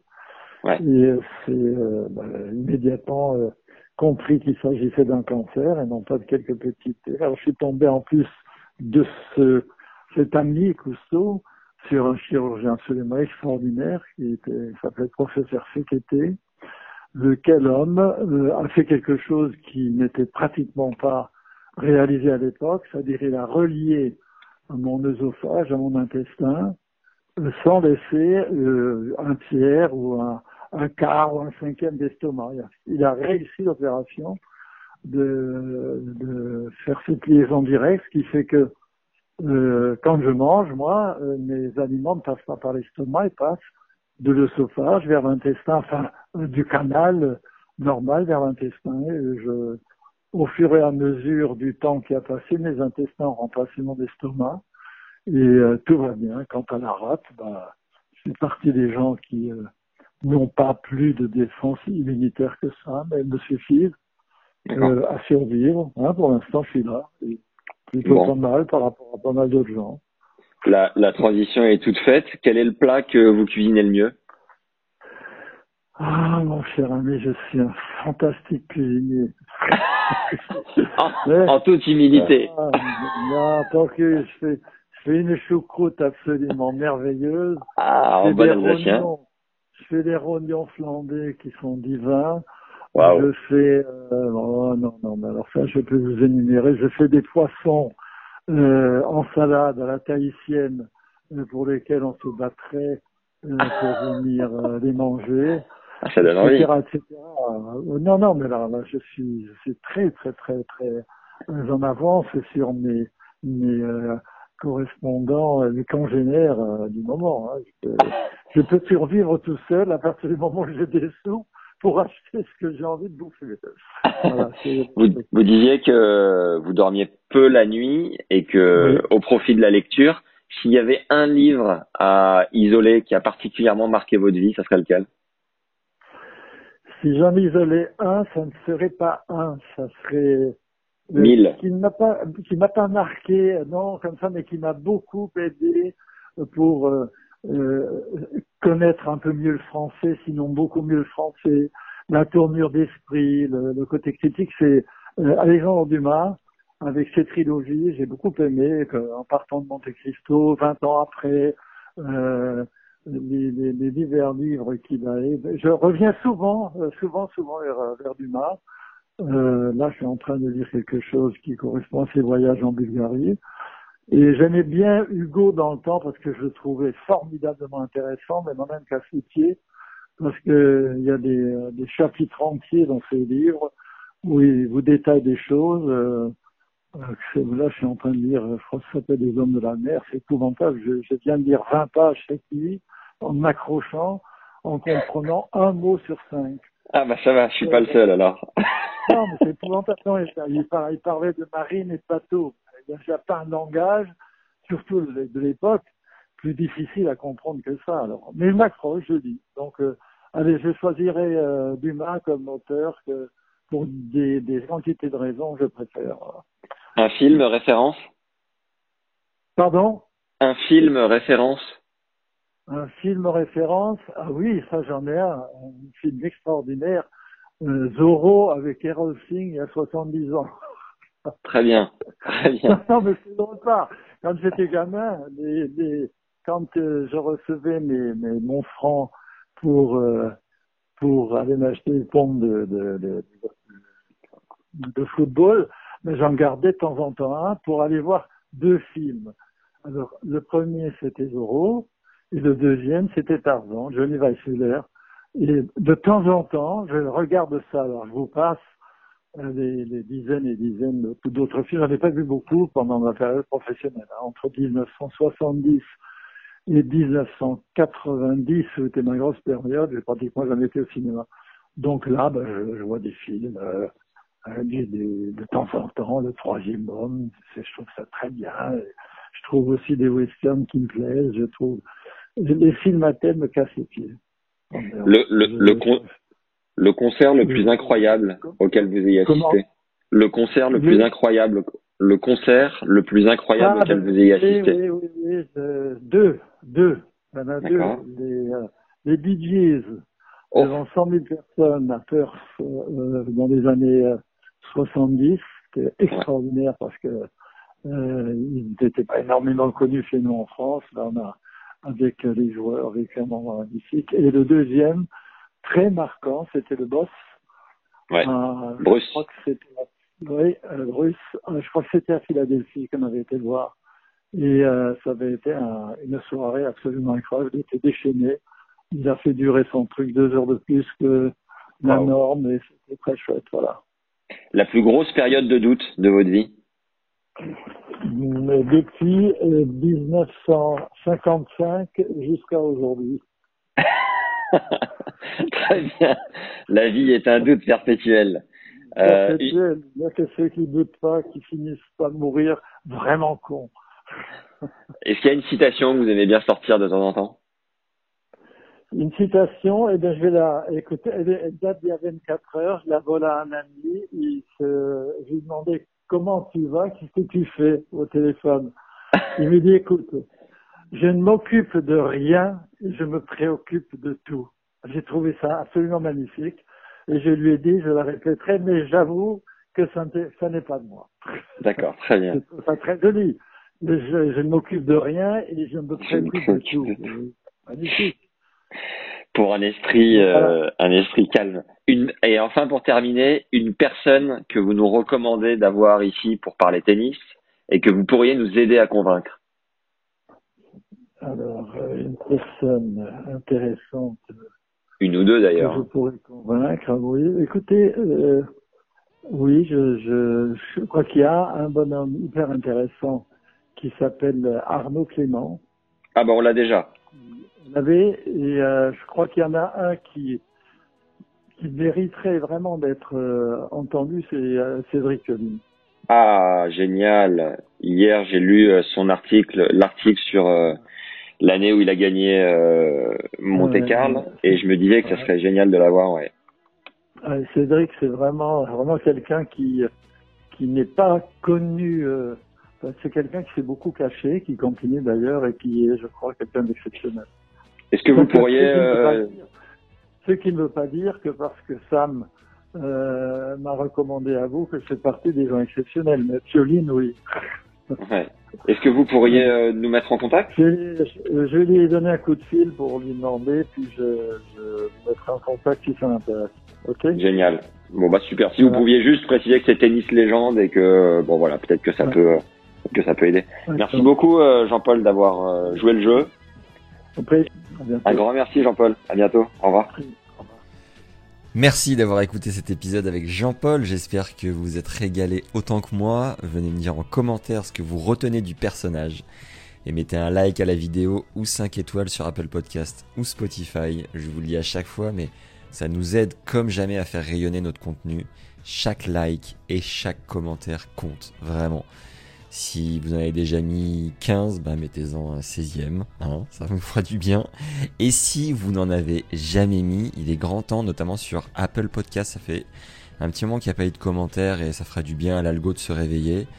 Et sur Spotify, il est possible de mettre 5 étoiles uniquement, mais voilà, À chaque fois, vraiment, ça nous aide. Pensez-y. Et YouTube, eh les deux, un like et un commentaire. Foncez vraiment. Et puis bah, pour moi, c'est vraiment un moteur de vous lire à chaque fois. J'adore. Je suis également en recherche active de partenariats sur le podcast. Alors si vous avez des idées ou des suggestions, n'hésitez pas à me proposer par mail à max@tennislegende.fr. Vous pouvez aussi m'écrire sur Insta, à Podcast ou Max Zamora TL ou sur LinkedIn à Max Zamora Z A. Merci pour toutes les idées, toutes les suggestions, toutes les personnes qui l'ont déjà fait et tous les prochains qui viendront éclairer des cases qui ne sont pas encore allumées auxquelles on n'avait pas encore pensé. Vraiment, toutes les idées sont, bonnes à creuser. Pensez aux bouche à oreille, les légendes. Envoyez l'épisode à des jeunes ou moins jeunes à qui ça fera du bien euh, d'entendre Jean-Paul. Et si vous le croisez, dites-lui que vous avez adoré passer ce moment avec lui.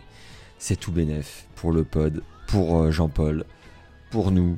Euh, bref, c'est vertueux. Donc je vous fais confiance. Voilà, c'est tout pour cette semaine.